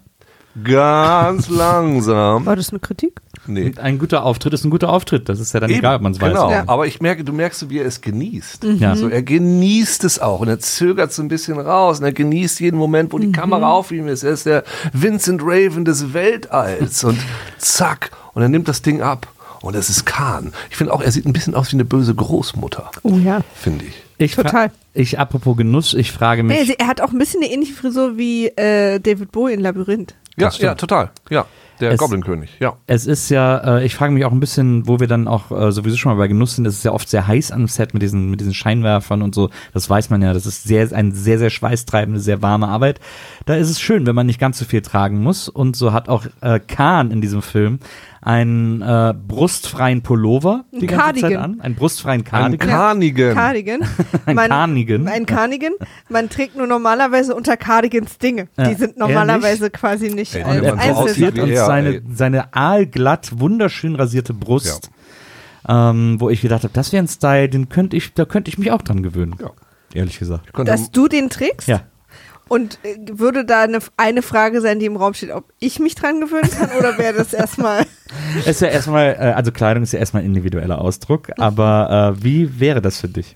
Also, lass uns doch einfach am Ende der Folge nochmal darauf zurückkommen. Okay, dann äh, ist diese Frage kurz äh, nach hinten gestellt. Aber äh, wir, also Kahn geht erstmal davon aus, das hören wir in einem späteren Kommentar, dass sie zu ihm, also ihn da mit Absicht besuchen. Ja. Boah, wollen wir mal vorbeikommen, gucken, was er Genau. so macht. Genau, er Weil- erkennt Chekhov von früher, den anderen nicht, weil den kennt er halt nicht. Nee, Chekhov erkennt er auch von früher, obwohl er ihn eigentlich in der Folge nicht getroffen hat, denn das war Staffel 1 und Chekhov ist erst eigentlich Staffel 2 dabei gewesen. Jetzt, äh, da denkt man sich auch, okay, da hättet ihr dann eigentlich jemand anders Hätte man, können. ist Ja, echt ein gut. gutes Drehbuch, aber das Die hätte mir eine Sache. auffallen können. Chekhov, also Walter König hat gesagt, ja, das, ähm, äh, das ist passiert, weil äh, Chekhov war irgendwann mal auf dem Klo und hat Kahn so lange warten lassen, dass Kahn sich jetzt noch an ihn erinnert. Ja. Weil in der Folge war Kahn ja auf der Enterprise, die haben ihn ja aufgetaut. Ne? Also Ja. vielleicht muss man das an der Stelle mal erklären, wer Kahn überhaupt ist. Wollen wir das Mach an dieser das Stelle mal. mal erklären? Mach mal. Also Kahn war ein Charakter aus der ähm, ersten Staffel der, der, äh, der Original Enterprise-Serie. This- wie hieß das Ding? The Seed? Space Seed. Space Seed. Da wird ein Raumschiff gefunden, das ist die Botany Auf Bay. Deutsch, der schlafende Tiger. Ah, das ist eine sehr gute Übersetzung. Ähm, Auch nochmal für Nils, wie er da aussah. Genau, da finden sie also diese eingefrorene Leute und äh, tauen die auf und es stellt sich raus, dass den sie, der Typ, den sie da aufgetaut haben, Khan, ist ähm, in den 90er Jahren beim Dritten Weltkrieg, die Eugenischen Kriege, Ja. ein Diktator gewesen, der über ein Viertel der Welt geherrscht hat. Khan Noonien Singh. Genau. Und er ist das Ergebnis eines Genexperiments. Genau. Also er und seine Leute. Genau, die Ja. sind also besser, schneller und so weiter. Und bevor sie quasi, äh, sie sind dann geflohen, sie haben sich dann in ihr Raumschiff gepackt und haben gedacht, wir machen später nochmal weiter. So, das ist also Khan, der wurde dann in der Serie, hat er versucht, die Enterprise zu übernehmen. Äh, hat nicht geklappt. Und sie wurden dann auf diesem Planeten auf, ausgesetzt. Ceti Alpha 6. Beziehungsweise, Nee, ja, City Alter V5, glaube ich. CT ja, Alpha sie, 5. ne, genau. Und äh, ja, Und jetzt, Ja. ja, Chekhov denkt, er ist auf Alpha genau. 6. Deswegen. das, ja. das ja. ist mein Lieblingstwist im Drehbuch übrigens. Ja. Den ja. finde ich auch gut. Das fand ich ganz schlau. Weil Chekhov denkt, es sei CT Alpha 6, weil er sagt, das ist so ein Scheißplanet und CT Alpha 5 war so ein geiler Planet. Und dann erklärt ihm Khan, naja, ihr habt CT Alpha 6 irgendwie zerstört und dadurch ist CT Alpha 5 in eine neue Umlaufbahn gekommen und gestört worden und da ist, deswegen ist CT Alpha 5 jetzt so ein Drecksloch. Genau, und deshalb ist er so sauer, weil äh, Kirk ihn also auf diesem Planeten verbannt hat. Und deshalb besteht er jetzt eigentlich nur noch aus Wut. Rache, Wut. Rachegelüsten. Und ganz interessant, der hat nämlich, also er redet ja mal von seiner Frau, die gestorben ist. Und seine Frau heißt ja, ich habe ihren Vornamen vergessen, aber ihr Nachname ist MacGyvers. Das ist die Frau gewesen, die sich auf der Enterprise in ihn verliebt hat und die ist dann mit ihm mitgekommen. Das, also erfährt man nie, dass sie das ist, aber wir gehen einfach mal davon aus, Ja. dass sie es ist. Ja. Und die Schauspielerin konnte nicht äh, im Film mitmachen, weil sie wohl krank war. Die ist gestorben. Und dieser sehr kluge äh, Khan, der ähm, die ganze Zeit auch betonen muss, wie überlegen sein Intellekt ist, permanent, ist also eigentlich nur noch von Wut zerfressen und wie so ein shakespearischer Bösewicht steht da rum, macht viele Pausen und zeigt auch immer ganz häufig. Und lacht manisch. Ist auf jeden Fall richtig sauer. Er Das ist- wird er uns ist da irgendwie nicht suggeriert in dieser Szene. Weil nicht nur ist er jetzt quasi auf äh, Ceti Alpha 6 verkleidet als äh, Ceti Alpha 5 verkleidet als Ceti Alpha 6, sondern es gibt auch noch fiese, fiese Sandwürmer, die irgendwie die Hälfte seiner Leute weggeschnappert haben. Ja. Ähm, und jetzt ist und dann checkt er irgendwann durch das, was Chekhov sagt. Okay.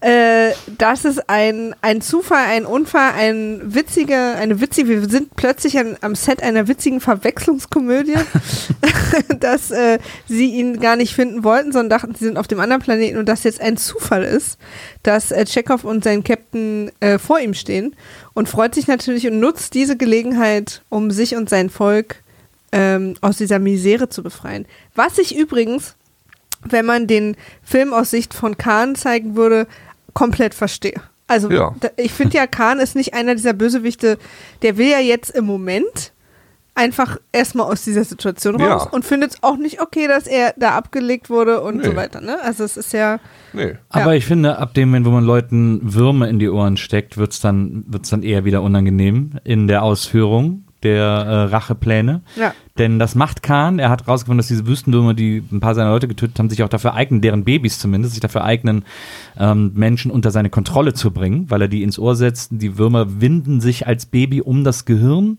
und sind dadurch leichter für Manipulationen. Äh, Und für mich reicht das als Erklärung vollkommen aus. Ja. Ich finde, das hat der Drehbuchautor gut gemacht, das wird ambivalent gelassen. Ich brauche nicht genau wissen, wie das funktioniert und warum man jetzt nur auf ich finde, er erklärt hört. sogar sehr detailliert. Also, dass Ja. er dann auch sagt, die werden dann auch groß und irgendwann platzt den Leuten der Kopf und so. Ähm, Die das- Original Ohrwurm. Ja, Mhm. das fand ich irgendwie. Das, aber interessant, ne, dass das in so Science Fiction immer ist ja bei ähm, Per Anna durch die Galaxis ist ja auch der Babelfisch, Ah, der Bab- den ja, man sich richtig. ins Ohr setzt, um dann alle Sprachen zu verstehen. Ähm, ja, das ist auf jeden Fall, das macht er bei Chekhov und bei dem äh, Kapitän der Trinity und bringt sie somit unter seine Kontrolle. Ja. Schnitt. Und wir sind wieder auf der Enterprise. Genau, da, dann kommt Schnitt, dann kommt übrigens äh, Scotty erst an Ja. und Dann Kirk kommt erst das begrüßt ihn mit mit den diesem Worten, Sonderurlaub. Scotty, alte Weltraumratte. Stimmt. Hier waren ein paar sehr gute deutsche äh, Synchronisationssachen dabei. Ah, das sind wieder die 80er. Schöne, ne? ja, ja, schöne 80er-Übersetzung. Ist immer gut. Also mir ist nur aufgefallen, sie kommen an Bord und ähm, Tür geht auf und da steht eine Frau und bläst erstmal auf so einer ganz seltsamen Pfeife. Stimmt. Ja. Die aussieht wie so eine, die aussieht wie so eine E-Zigarette. Ja. Ja. Das ist So ein Dampfer. so, so eine Weiterentwicklung der, der Mundharmonika irgendwie. Ja. Aber nur für diese zwei Töne, wo ich denke, okay, da konnte man nicht auf, auf den Knopf drücken, dann kommt es, sondern sie braucht dafür extra so da- ein.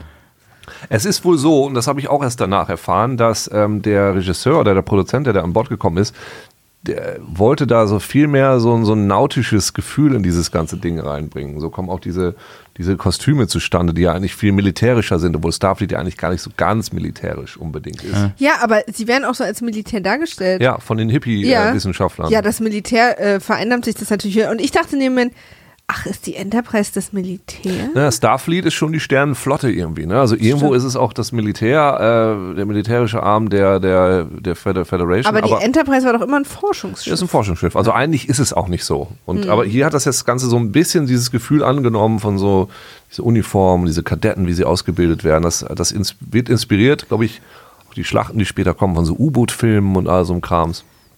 Da kommt, glaube ich, auch diese Pfeife her, weil wahrscheinlich hat man das auf Segelschiffen Stimmt, immer gemacht, stimmt. immer mal ein bisschen rumgeflötet. Ich habe auch gelesen, dass äh, diese, diese ähm, äh, ähm, der, dieser Kampf der Intellekte, diese eine Szene zwischen, zwischen Khan und Kirk, äh, war inspiriert von dem, vom äh, das Boot.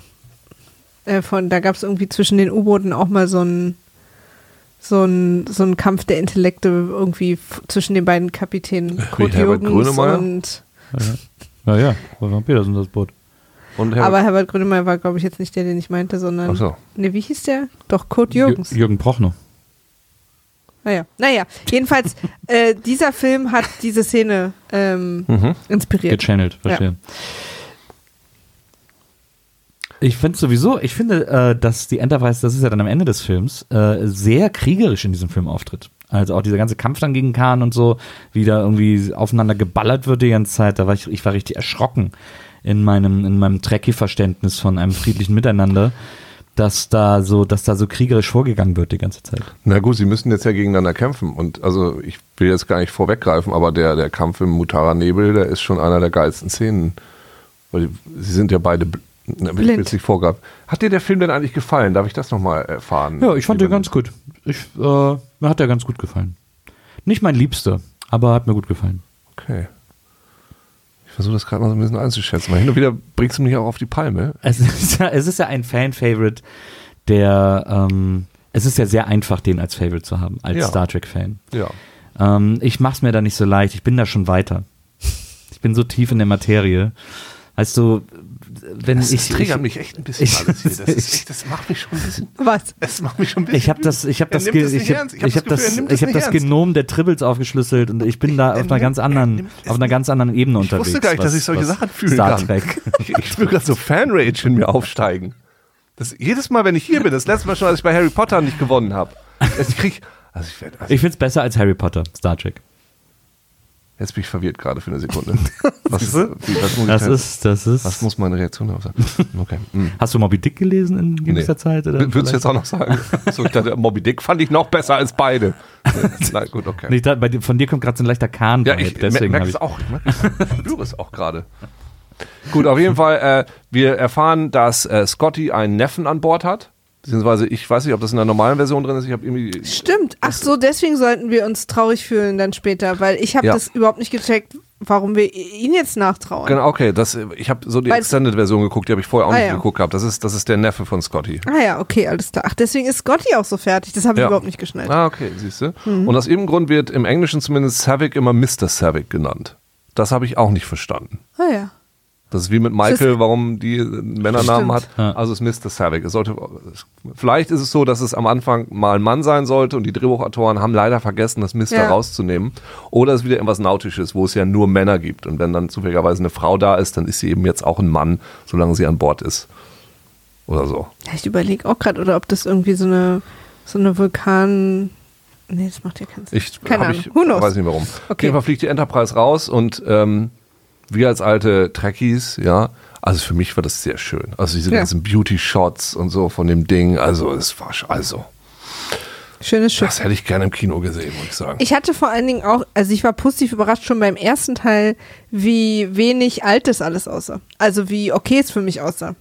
Es gibt natürlich manchmal so die Szenen, wo irgendwer im Weltraum fliegt und man sieht, okay, das ist jetzt irgendwie so. Aber im Großen und Ganzen sahen die Sachen echt alle gut aus. Ich glaube auch so rein technisch ist das alles ganz schön aufwendig gewesen, obwohl also Star Trek 2 war im Vergleich zu Star Trek 1 relativ billig und die haben ganz viele Sets wiederverwendet und Ja, einfach, ja, das ja. war der Maschinenraum von hinten hier und so weiter. Ja. Aber für die war es ja schon aufwendig, diese, diese, diese Rückpros zu zeigen, da, also diese, diese, diese Screens, weil die so laut waren, immer so gerattert haben, sowas. Allein das ist ja schon aufwendig. Ja. Dann, ich glaube, Star Trek hat auch den ersten völlig computeranimierten, so habe ich das zumindest gelesen, äh, ist eine völlig computeranimierte Sequenz, wo nachher der, der Genesis-Planet entsteht. Und äh, ich habe auch gelesen, auch auf einer wunderschönen Trivia-Seite, dass diese Typen, die diese Bildschirme gemacht haben, also ja, auf der habe ich auch Brücke, gelesen. Super. die haben nachher Adobe gegründet. Hey. Auch mit Teilen davon. War, stand wahrscheinlich auch bei Ihnen auf dem CV so drauf. Ne? Ja. Dann war ja alles klar. Nee, ich fand's echt, also ich fand, dass es alles, also es nichts sieht quasi so schlecht gealtert aus, dass ich mich äh, jemals aus dem Film raus, also Mhm. aus der Welt so rausgerissen fühle. Finde ich auch. Das finde ich, äh, das, das ist, ey, also dafür, dass es so Anfang der 80er auch war und so. Ja. Die ein, das einzige Designproblem, das ich habe, ist, sind die Fenster auf der Scheibe. Ich finde, es sind Die ja immer Fenster diese, auf der Scheibe, was Ja. bedeutet das? die, also die, äh, die Enterprise hat ja diese Scheibe, die große Hauptscheibe sozusagen, das runde, der runde Part Ach. Scheibe. Ich habe jetzt bei Scheibe auch an Fenster gedacht. Achso, nee, nee, nee, nee, war ich für mich- okay. den mhm. Teller sozusagen. Ja. Und der hat ja so vereinzelt immer so, immer so, so, so runde, äh, leuchtende Punkte, dass so, Ja. dass Bullaugen sein sollen, so Fenster sein sollen. Und da ist, finde ich irgendwie, das haut irgendwie nicht so richtig hin. Also das sieht irgendwie nicht aus und das hat, man merkt auch, dass da irgendwie das, die, die, ich habe auch das Gefühl, dass relativ großzügig mit Größenverhältnissen umgegangen wird. Also es ist oftmals, stimmt das Scale so im Gegensatz dann zu anderen Raumschiffen nicht zum Schnitt, der dann von drinnen nach draußen guckt und so. Also da ist es manchmal, äh, da komme ich, da denke ich manchmal ein bisschen zu sehr drüber nach, äh, wie das, äh, äh, wie das gemeint ist, äh, weil das nicht immer so hinhaut, finde ich. Das kann gut sein. Ich fand übrigens, äh, ich finde, ich finde ja die, ich fand ja diese, diese quasi diese Erweckungsszene im ersten Film so super, wo man das Raumschiff dann das erste Mal wieder sieht und das so toll inszeniert ist und so. Wie Ja. gesagt, die haben ja im zweiten die Teil ganz viele so, ne? Bilder Ja. davon übernommen und so. Ähm, auch so wie die Kapsel dann da auf den, auf den Eingang zufliegt Ja, ja. langsam und so. Das ist ja Fand genau die gleiche Ja. Szene wie im ersten ja, Teil. ja. Aber äh, was ich ein bisschen albern fand, waren so die einzelnen Lichter, äh, die dann so angemacht werden, auf so einzelne Partien, auf den Schriftzug, auf die Seite und so.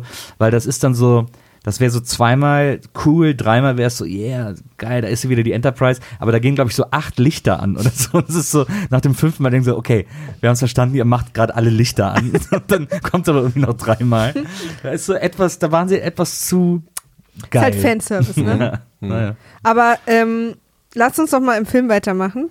Jetzt ist es ja so, also das Projekt äh, Genesis, Mhm. ähm, ist, äh, da sind die involviert, ich weiß gar nicht, ob wir das schon gesagt haben, aber die Ex von Kirk Mhm. und der Sohn von Kirk. Ja, ja. Der, der auch der Sohn von der Ex ist. das wissen, wann erfahren wir das denn eigentlich, dass, Dass das es der Sohn ist. Ja. Also ich glaube schon relativ früh, weil er, er sich ja die ganze Zeit so beschissen über ihn äußert und sie das, glaube ich, ja, ich glaube, dass er das weiß. Und weil er ist ja die ganze Zeit sauer auf, auf, auf glaube ich, ihn, weil er quasi nicht da ist. Weil er das Gefühl hat, er hat seine Mutter im Stich Na, er, ist, er ist irgendwie, ja gut, das, ich weiß ja gar nicht mehr. Also ich habe das Gefühl, er ist am Anfang total sauer, weil äh, Kirk ist für ihn so das Militär. Ja, Und- der, der große Böse, der uns alles wegnimmt. Genau, und sie sind ja so diese, wenn man so diese Wissenschaftler sieht, die sehen ja eher aus wie so eine Flower Power Hippie-Sekte. Und so ist es ja irgendwie dann vielleicht auch so ein bisschen, da ist irgendwie auf der einen Seite das Militär und auf der anderen Seite die friedliebenden Wissenschaftler, die gerade Leben erschaffen und so, ne? Wobei er auch von Anfang an sagt, ich habe ein schlechtes Gefühl bei dem, was wir hier machen, weil man kann es halt auch anders Ja. verwenden. Das sagt er echt Ja. relativ früh schon zu seiner Mutter, ähm, bevor sie sich wieder zum Bridge-Spielen verabreden. Mhm.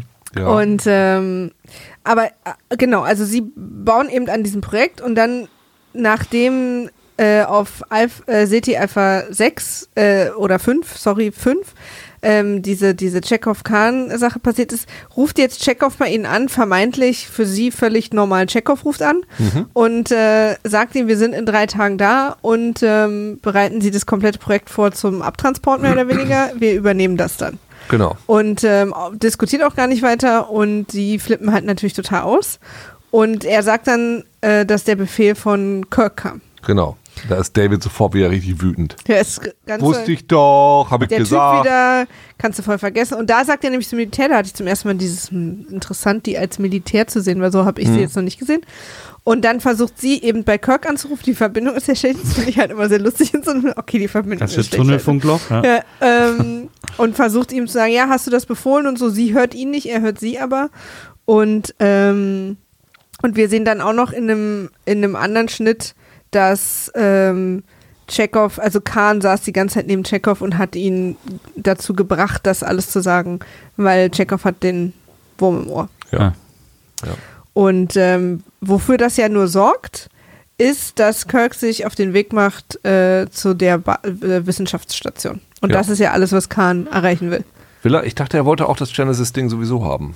Ja, sowieso auch, klar, ja auch weil er will ja Waffe. seinen, Ja. er, ähm, genau, also er will die Waffe haben, aber er will natürlich auch, dass Kirk da ist.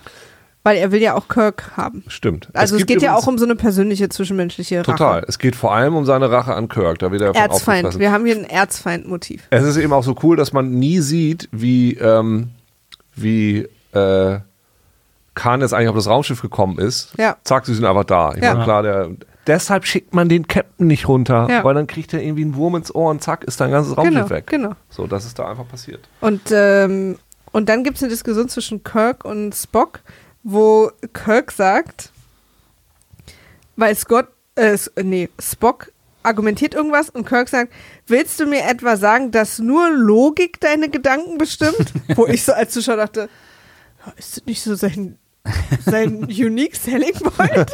Und, und daraufhin sagt aber auch wirklich Spock, ja, denn, und erklärt ihm nochmal diese ganze Vulkanier-Sache, wo ich dachte, okay, ihr denkt hier wirklich, hier sind Leute drin, die zum ersten Mal und jetzt nochmal kurz erklärt haben müssen, was sind eigentlich Vulkanier? Aber vielleicht- diesen Einsatz fand ich echt so genial. Willst du mir sagen, dass deine Gedanken nur durch Logik irgendwie diktiert werden? Und ich dachte, Vielleicht hat Spock auch einfach mal Lust, da immer wieder drüber zu sprechen. ja, das stimmt. Ab und zu ist ihm einfach so. Ja. Da fällt, glaube ich, auch zum ersten Mal, da reden sie über Freundschaft, ist auch sehr schön. Ja. Und es fällt zum ersten Mal der Satz über die Needs of the many, Ja. die, die Needs of the few outweighen. Das habe ich jetzt Warte mal. The needs of the many outweigh the needs of the few. irgendwie so, ne? The, Ist ja quasi, das äh, ist ja auch quasi der Kobayashi-Test. Dass man, dass da, Dass stimmt. man eher mehr rettet und dann die wenigen sich opfern, nee, beziehungsweise. nee. nee, es ist eigentlich genau Nee, umgekehrt. beim Kobayashi Maru-Test geht es einfach nur darum, dass du einfach scheiterst. Ja, aber trotzdem, es ist ja auch der Charaktertest, für was du dich entscheidest. Ja. Rettest du die Leute oder sagst du, wir hauen ab? Nee, du verlierst immer. Ja, ja, ich weiß, du verlierst immer. Aber in diesem immer verlieren triffst du ja trotzdem ein paar Entscheidungen, die bewe bewertet werden. Ja, aber bei, bei Freundschaft gewinnen doch alle. Auch ein gutes T-Shirt. genau, also sie, dieses, dieses Motiv irgendwie, die äh, kommt ja dann später nochmal in einer sehr traurigen Szene wieder. Ja, genau. Genesis ist übrigens so ein Computer, der so Welten erschaffen kann. Genau. Ja, so ein Terraforming-Gedöns. Und deshalb brauchen sie eben auch einen Planeten, wo nichts drauf ist, weil man nur etwas schaffen kann, wo noch nichts schon ist. Sonst schafft man das, was da ist, ja irgendwie kaputt. Aber die Gefahr, worüber auch gesprochen wird, ist, dass, dass der halt auch andersrum quasi rückwärts angemacht werden kann. Und Welten Ja. zerstören kann. Ja. Naja. Genau, das, das erfahren eben nicht nur wir, sondern das erfahren eben auch die drei, die sich da so ein bisschen zusammentun. Also Kirk, Spock und, und Pille sitzen dann da und äh, Pille findet das Ganze gar nicht gut und hat da. Und das ist natürlich Bedenken. erstmal auch schon mal eine sehr überraschende Reaktion bei Ja. Pille. Ja, ja richtig. Also diese Kabeleien zwischen ihm und Spock, die sind wieder so cool. Aber ich lieb das Macht auch total. so viel Spaß. Ja. Ist echt, äh, echt äh, eine Auch so, Freude. manchmal an so einem Punkt dachte ich schon, äh, bei dem anderen Film, wo ich so nicht sicher bin, also manchmal ist es nicht klar, ob sie sich im Kern mögen oder nicht, weil sie manchmal sind wirklich so wütend aufeinander. sind. Also Mhm. Ja. Spock ist ja nicht wütend, aber so frustriert, aber Pille ist manchmal echt so wütend. Ja, ja, ja, ist richtig sauer. Ja. ähm, Also nicht so wie bei Scotty. Scotty hat ja dann immer noch so, der ist dann ja auch sauer, aber man spürt so, der ist ja immer noch so. Ja, Scotty ist ja so ein bisschen der Ringo-Star der Enterprise. so ein bisschen so der naive Doof, der immer so dabei ist und auch so dazugehört und den braucht man auch Ja. für Ja. den Rhythmus, aber der muss hier, den lassen wir jetzt mal nichts entscheiden. Genau. Soll mal sein Zeug weiterbauen Ja. da unten. Naja, und dann äh, gibt es dann zum ersten Mal die Szene, wo sich die äh, Reliant und äh, die Enterprise so, die schleichen sich so einander an. Also die Reliant ist das Schiff, wo... Genau, Reliant, nicht Trinity. Genau, Reliant. Reliant. Ähm, schleichen sich so ein bisschen aneinander an. Hm. Wieso melden die sich denn nicht? Ja. Was ist denn da los? Weil die melden sich einfach nicht. Und wir haben immer dieselbe Einstellung. Einerseits von, von Kirk auf dem Raumschiff der Enterprise. So, hm, wieso melden die sich nicht? Und von Khan, wir melden uns einfach nicht. Mal ab. so ein bisschen, genau, wie, bei, Ja. ne, wie beim, beim Daten. So, So ein bisschen auch sagt Chicken zuerst was? spielen. Ja, genau. Ja. Und die pirschen sich so aneinander an. Und es ist total fahrlässig von Ich finde übrigens wie beim Daten, wer sagt zuerst was? Ich stelle mir jetzt so ein paar erste Dates, die du hattest, so vor, das ist so ein, so ein Staring-Contest, so die erste Dreiviertelstunde. Stimmt. Ja, Wer richtig. sagt jetzt Ja, zuerst ja. was?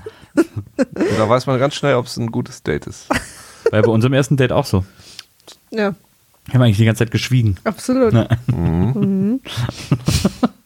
Na, dann äh, fährt Kirk einfach nicht die Schilde hoch, obwohl das, wie Savick ihm sagt, eigentlich, äh, man muss es so machen, ist eine Ja. Regel. Ne? Er macht es einfach nicht, weil weiß ich auch nicht, warum er es nicht macht. Und dann ist es zu spät und die Reliant feuert und es sieht wieder genauso aus wie beim Kobayashi Maru-Test. Es explodiert alles auf der Brücke, weil natürlich ist es so, dass man die ganzen explosiven Sachen im Star Trek-Universum natürlich alle auf die Brücke stellt. So, wenn was explodiert, dann sind bitte auch alle sofort Ja. äh, tot. Oder auch im Maschinenraum. Ja. Es wird auch immer gerne als erstes auf den Maschinenraum geschossen. Ich habe auch mittlerweile das Gefühl, weil dann auch immer Leute so rumfliegen, Ja. dass im Maschinenraum nur eine, der Maschinenraum und die Außenwelt wird nur durch eine sehr dünne Wand getrennt. Ja. Da ist irgendwie nicht so eine Art Zwiebelsystem, sondern macht man den Maschinenraum ganz, damit die Leute auch rausgucken können. Ja. So. Ja, genau. Genau. Es gibt also sehr viel Geschieße, es gibt sehr viel Schaden und es ist eben nicht nur Materialschaden, sondern es stirbt jetzt auch jemand. Ja. Also wahrscheinlich ein paar, aber es stirbt vor allem einer, der aus irgendeinem Grund, also er ist dann zwar noch nicht tot, aber wird trotzdem von Scotty erstmal auf die Brücke getragen. Mhm. So, das fand ich im ersten Moment ein bisschen, ein bisschen merkwürdig. Ja. Ich weiß gar nicht, ich habe dann in der Extended-Version, der stirbt dann ja auf dem Tisch. Ja, ist das, ist das auch so. Ja, ja. Okay. Und ich fand den, er sagt ja auch noch kurz was auf dem Tisch. Ja.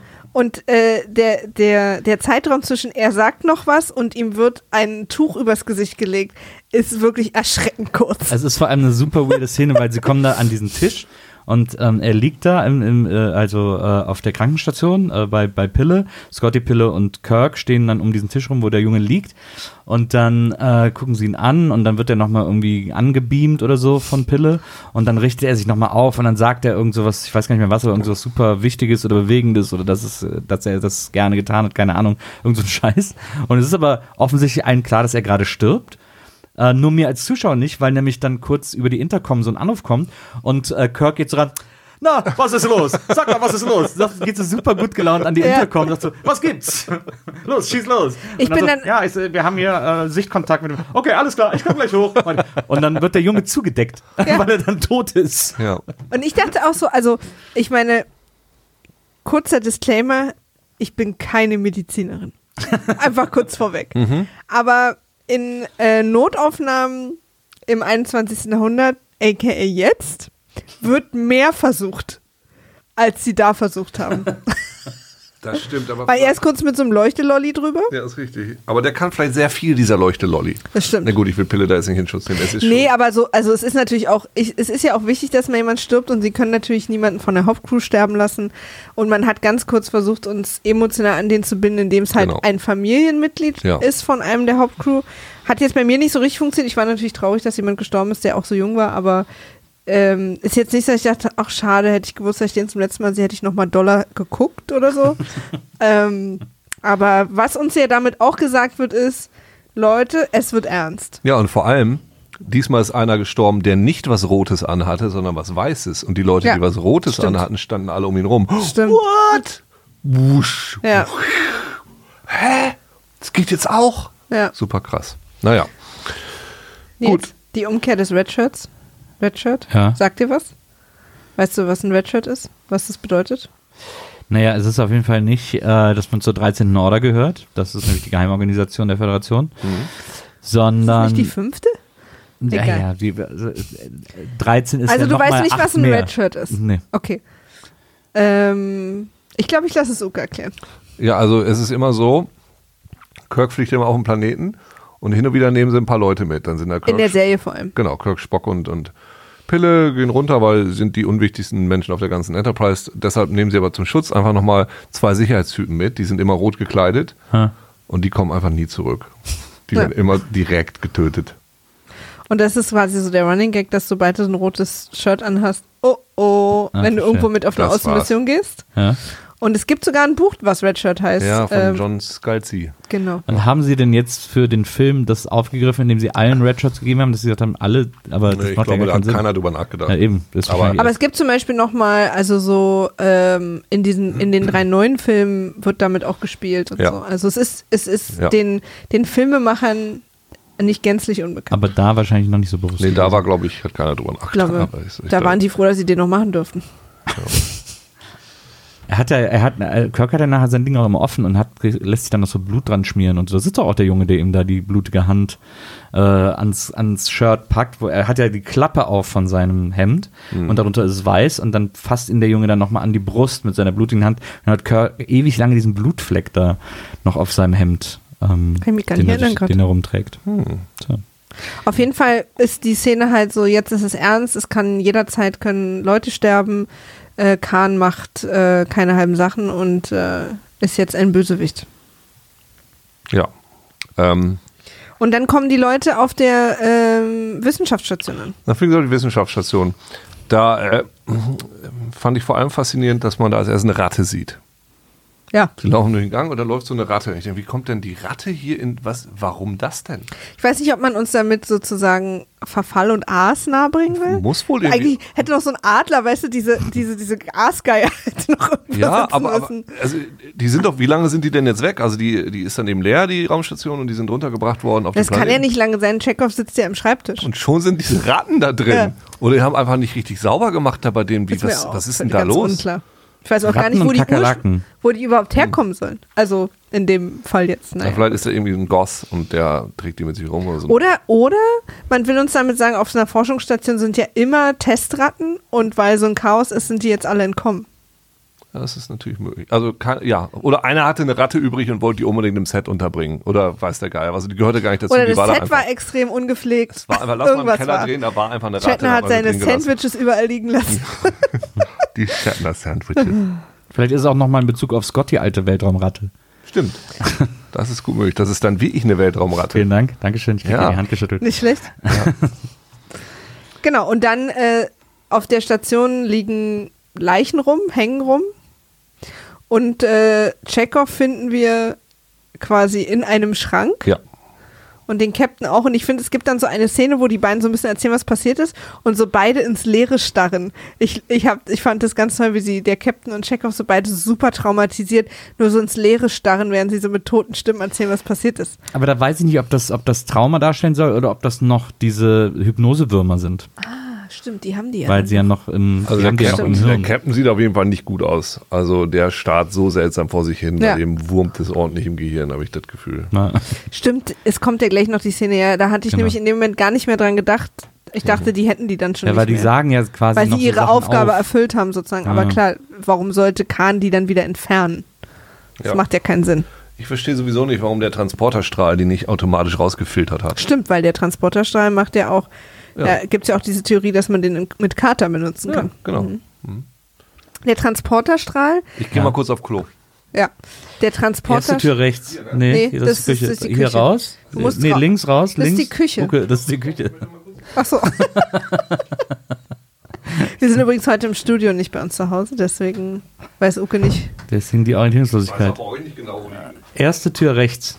Das kriege ich hin. Toi, toi, toi. Lass die Tür auf. Oh je. Ähm, Transporterstrahl, ja. beim Beamen wir, wirst du immer komplett gereinigt von ähm, allen möglichen schlechten Bakterien und äh, allem Quatsch, damit du eben, das ist quasi wie so eine Dekontamination, Verstehe. wirkt es auch. Und ist eine Theorie, oder was? nee, das ist ein Fakt, Naja. aber dann haben halt Leute weitergedacht, ich weiß nicht, ob das irgendwo schon auch mal vorgekommen ist, dass man sich theoretisch auch mit Kater beamen lassen kann, dann geht es einem danach wieder gut. Verstehe. Weil Beam macht einmal sauber. Verstehe. Aber gibt es nicht oft so Szenen, wo die Leute nach dem Beamen völlig durch sind, wenn die so das erste Mal gebeamt werden oder so? Ich weiß jetzt auch nicht, wie, wie man, ob das dann vielleicht auch mal einfach anders benutzt wurde, aber Mhm. die ursprüngliche Idee ist äh, gewesen, dass Beam wie so eine Art Kontamination ist, damit du Dekontamination, ja. Dekontamination, damit du nicht von anderen Schiffen und anderen Orten irgendwelche Keime mit einschleppen Ja, kannst. verstehe. Verstehe. Was ja eine schlaue Idee ist. Ja. Ähm, aber dadurch, dass dann eben manche Sachen nicht so sind, wie sie sind, wird die dann auch manchmal wieder so ein bisschen ausgehebelt. Also weil könnte man jetzt diskutieren, ob der Wurm dann was wäre, was man, was das Beamen als als Virus erkennen würde und äh, nicht mitbeamen würde. Ja, aber ich äh, finde es, ich halte es für relativ äh, plausibel, dass das Beam den Wurm einfach nur als Organismus wahrnimmt und deswegen auch wieder dahin packt, wo er war, als er aufgegriffen wurde, sozusagen. Hm. Und er deswegen da am Hirn bleibt. Ja, So. kann sein. Ähm, ja, jetzt warten wir auf Uke, ne? Jetzt warten wir auf Uke. Ich habe auch sehr viel Kaffee getrunken. Ich merke auch, dass ich ein bisschen eingeschlafen bin beim Film. Ja? Ich habe ja immer so Löcher, wo ihr so Sachen erzählt, wo ich denke, auch so interessant. Ja? Oder ich weiß gar nicht, ob ich eingeschlafen bin, oder ob ich so halb aufmerksam war. Ja. Wir haben ja auch eins und zwei hintereinander geguckt, das kann man an dieser Stelle auch nochmal auch noch mal, ähm, erklären. Ja. Ähm, und mir sind da ein paar Sachen entgangen. Ja. Und du machst deswegen Uke sehr wütend. Weil ihm dieser Film sehr viel Mit bedeutet. Uke mache ich sehr wütend, weil es Spaß macht. Aber hast du denn dann überhaupt, kannst du überhaupt beurteilen, ob, dir, der, ob er dir gefallen hat Ja, oder nicht? ja, absolut. Und hat er dir gefallen? Naja, wie gesagt, ich bin ambivalent. Ich fand den ersten besser. Ach, wirklich? Ja. Ach, das ist ja auch interessant. Musst du gleich auch nochmal sagen. Ja. Aber nicht, dass Uke dann wieder wütend wird. Ich weiß nicht. Nee, ne. Nils hat gerade gesagt, er fand den ersten besser. Was? oh, jetzt siehst du, ich hab's gesagt, er wird Hast du wütend. damit gewartet, bis ich auf dem Klo bin, oder was? ja, wieso fandst du denn den ersten besser? Ja, der hat mir mehr Spaß gemacht. Ich fand den irgendwie, ähm, ich fand den vor allem überraschender. Ich finde jetzt der zweite, ich finde ihn relativ vorhersehbar. Naja, aber der erste ist ja quasi eigentlich, die Folge gab es ja auch schon mal. Die ist ja eigentlich nur Jetzt so. geht ja jeder mal auf Toilette, oder? Ja. Ja, wer weiß, was jetzt rauskommt, wenn Maria. äh, das habe ich schon wieder mal Fahren. Na gut, also ich. Nee, ich fand der, der überraschender. Was ist denn am ersten überraschend? Alles. Der erste ist doch so eine weirde Space Opera, die irgendwie so eine, das ist doch eine LSD-Fantasie, was da alles passiert.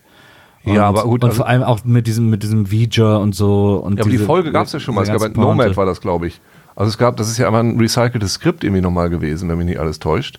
Und ich fand, also ich will jetzt das Ding nicht schlecht reden, aber äh, also Originalität ist das, also für mich ist das visuell alles wunderschön, aber Ja. überraschend fand ich da nicht. Sie gehen irgendwo hin, dann passiert irgendwie was und dann passiert ganz lange, äh, funkt und blitzt und sieht geil aus und dann Mhm. ist vorbei. Ja.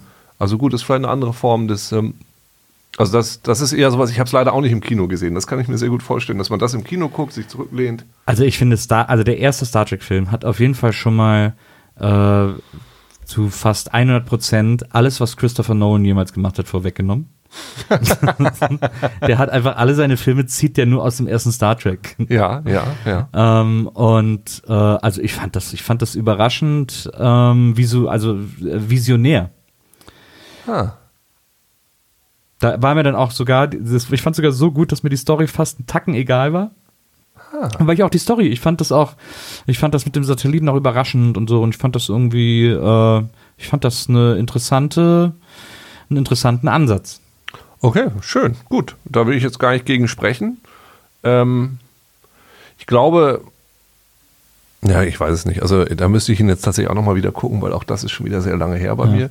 In meiner Erinnerung ist es eben ein sich relativ un-Star Trekky anfühlendes, sag ich ja, 2001-artiges, Ja. schönes, buntes, sehr großes, bombastisches Gebilde, was sich aber eben selten für mich wie Star Trek angefühlt hat, sondern ganz häufig so, so krasse Science Fiction und nein, ist es nicht mal krasse Science Fiction, es ist einfach irgendwie ne, Bombast und groß und schön. Ja, aber das fand ich irgendwie, ich fand auch, dass zum Beispiel das, äh, dieser, dieser Eingang zu äh, Vija, äh, wo sie da äh, in den Raumanzügen reinfliegen, wo er Spock irgendwie reinfliegt, das ähm, habe ich jetzt alles schon in der ersten Folge erzählt. Ähm, aber äh, das sieht so sehr nach Cthulhu aus. Ja, Ähm, das stimmt. Und das fand ich irgendwie alles, fand ich irgendwie alles sehr gewagt. ja, gut. fand ich irgendwie gut gewagt. Und ich finde, dass der Zorn des Khan, so gut er auch sei, relativ wenig wagt. Also er fordert Star Trek-Fans nicht gerade heraus. Nee, das ist, also ich glaube, also Zorn des Khan war ja im Vergleich zu, zu Teil 1 auch eine Low-Budget-Produktion. Naja. Das ja, Ding, ist ja egal. Es, es Nee. hat ja erstmal mit dem Buch nichts zu tun. Nee, genau, aber nur deshalb sieht es nicht so krass aus. Ja, das, okay, äh, aber, Nee, aber jetzt lass mich doch mal den Satz zu Ende sagen. so, ich, ich glaube, der Anspruch, den sie an den ersten Star Trek hatten, war ein ganz anderer, als den, an sie den zweiten hatten. Ja. Der erste war eben, okay, wir probieren jetzt mal all dieses ganze Zeug und das war ja so, oh, hat nicht so richtig geklappt. ja. Ähm, dann probieren wir jetzt mal was anderes. Und das andere ist eben, wir bringen eine geile Star Trekky Story auf, dem, auf, dem, äh, auf die Leinwand, eine Fortsetzung von einer Folge, die es schon gab, also viele Elemente, die es schon gab, Ja, ja. ein bisschen von dem Fanservice. Da hast du schon recht, das war jetzt nicht so ganz so draußen.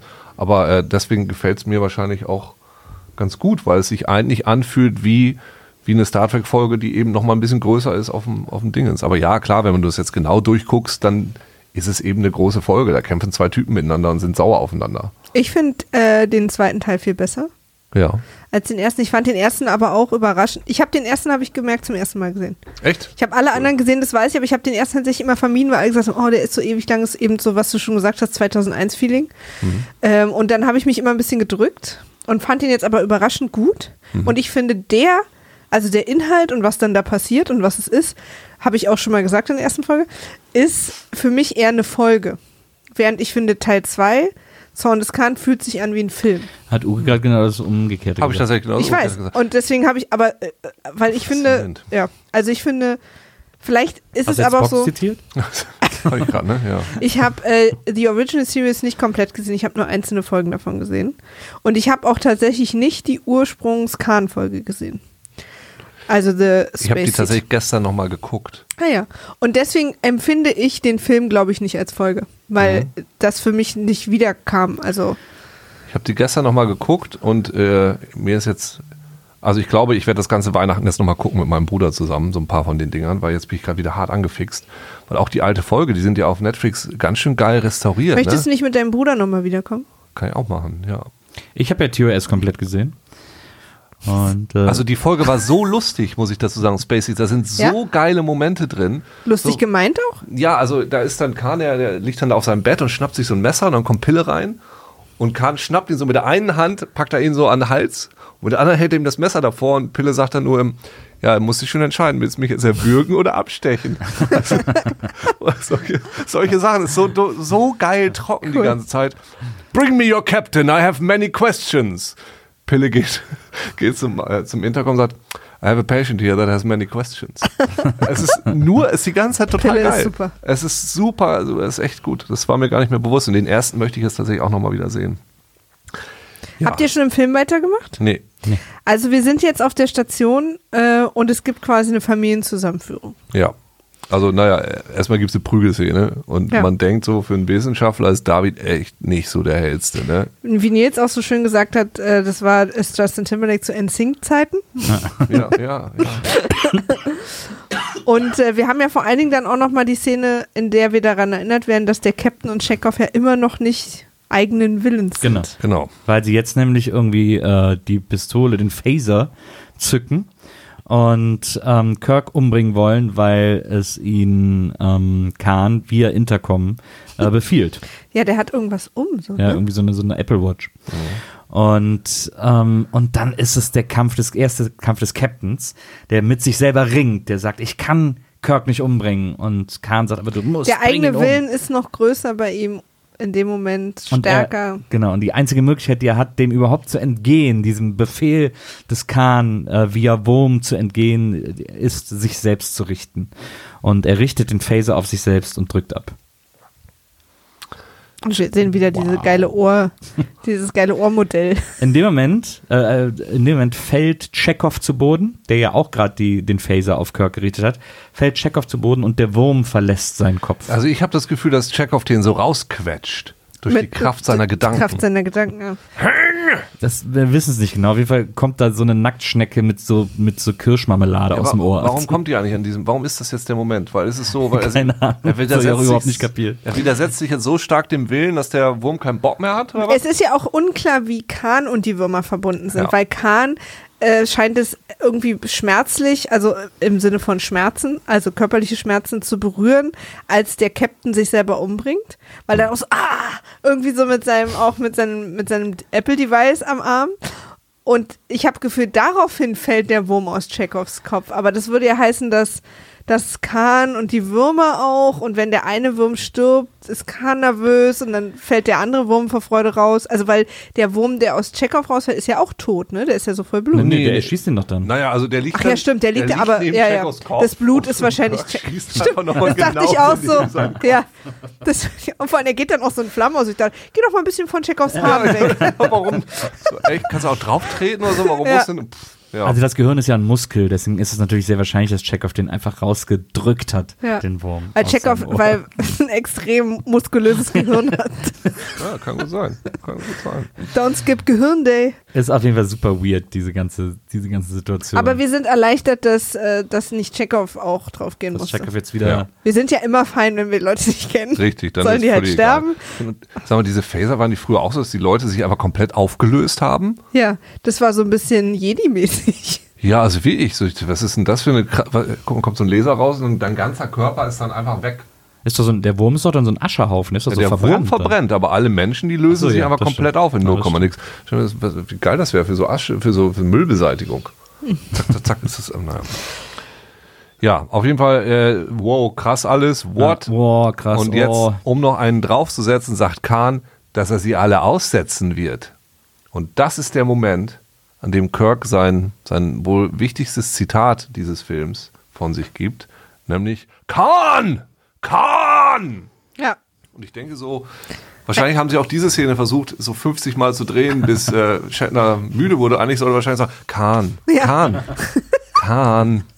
Und, Ach, es, Khan. und sie haben es dann 100 Mal gemacht, aber wurde einfach nicht müde, Nee. weil der Text zu wenig Das ist, war. so, ist auch so, das ist so wichtig für ihn. Einzelne Ja. Silben muss er schreien. Genau. Und dann Das ist ja auch eine wirklich viel zitierte Szene. Ja. Bei Shatner ist es wahrscheinlich so, je weniger äh, Worte er hat, desto lauter sagt er die. Deswegen muss Weil man ihn das eigentlich immer wütend lange macht, dass Texte er nur machen, so wenige Worte. damit er, damit er in der normalen Lautstärke spricht.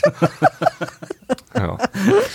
Ja, und, ähm, und danach kommt, äh, sitzen sie zusammen und Kirk Ja, hat Hunger. Ich glaube tatsächlich, dass das jetzt der Moment ist, wo rauskommt, dass, dass David der Sohn von Kirk Ach so. ist. Aber Ah, okay. da, da zeigen sie ihnen doch jetzt Genesis, oder nicht? Und dann zeigen sie Genesis. Aber da, In dieser, wo die da so alle zusammensitzen und äh, Chekhov auf der genau, dann, silbernen Yogamatte Und ich finde, da, da ist auch wieder dieses Thema, was so ganz interessant ist. Da geht es nämlich wieder, da geht es um das Kobayashi Maru-Ding nochmal. Dass, dass jetzt da sitzen diese ausweglosen Situationen und Kirk sagt, I don't believe in a No-Win-Szenario. Für mich gibt es das gar nicht, Ja. sondern es muss hier was passieren.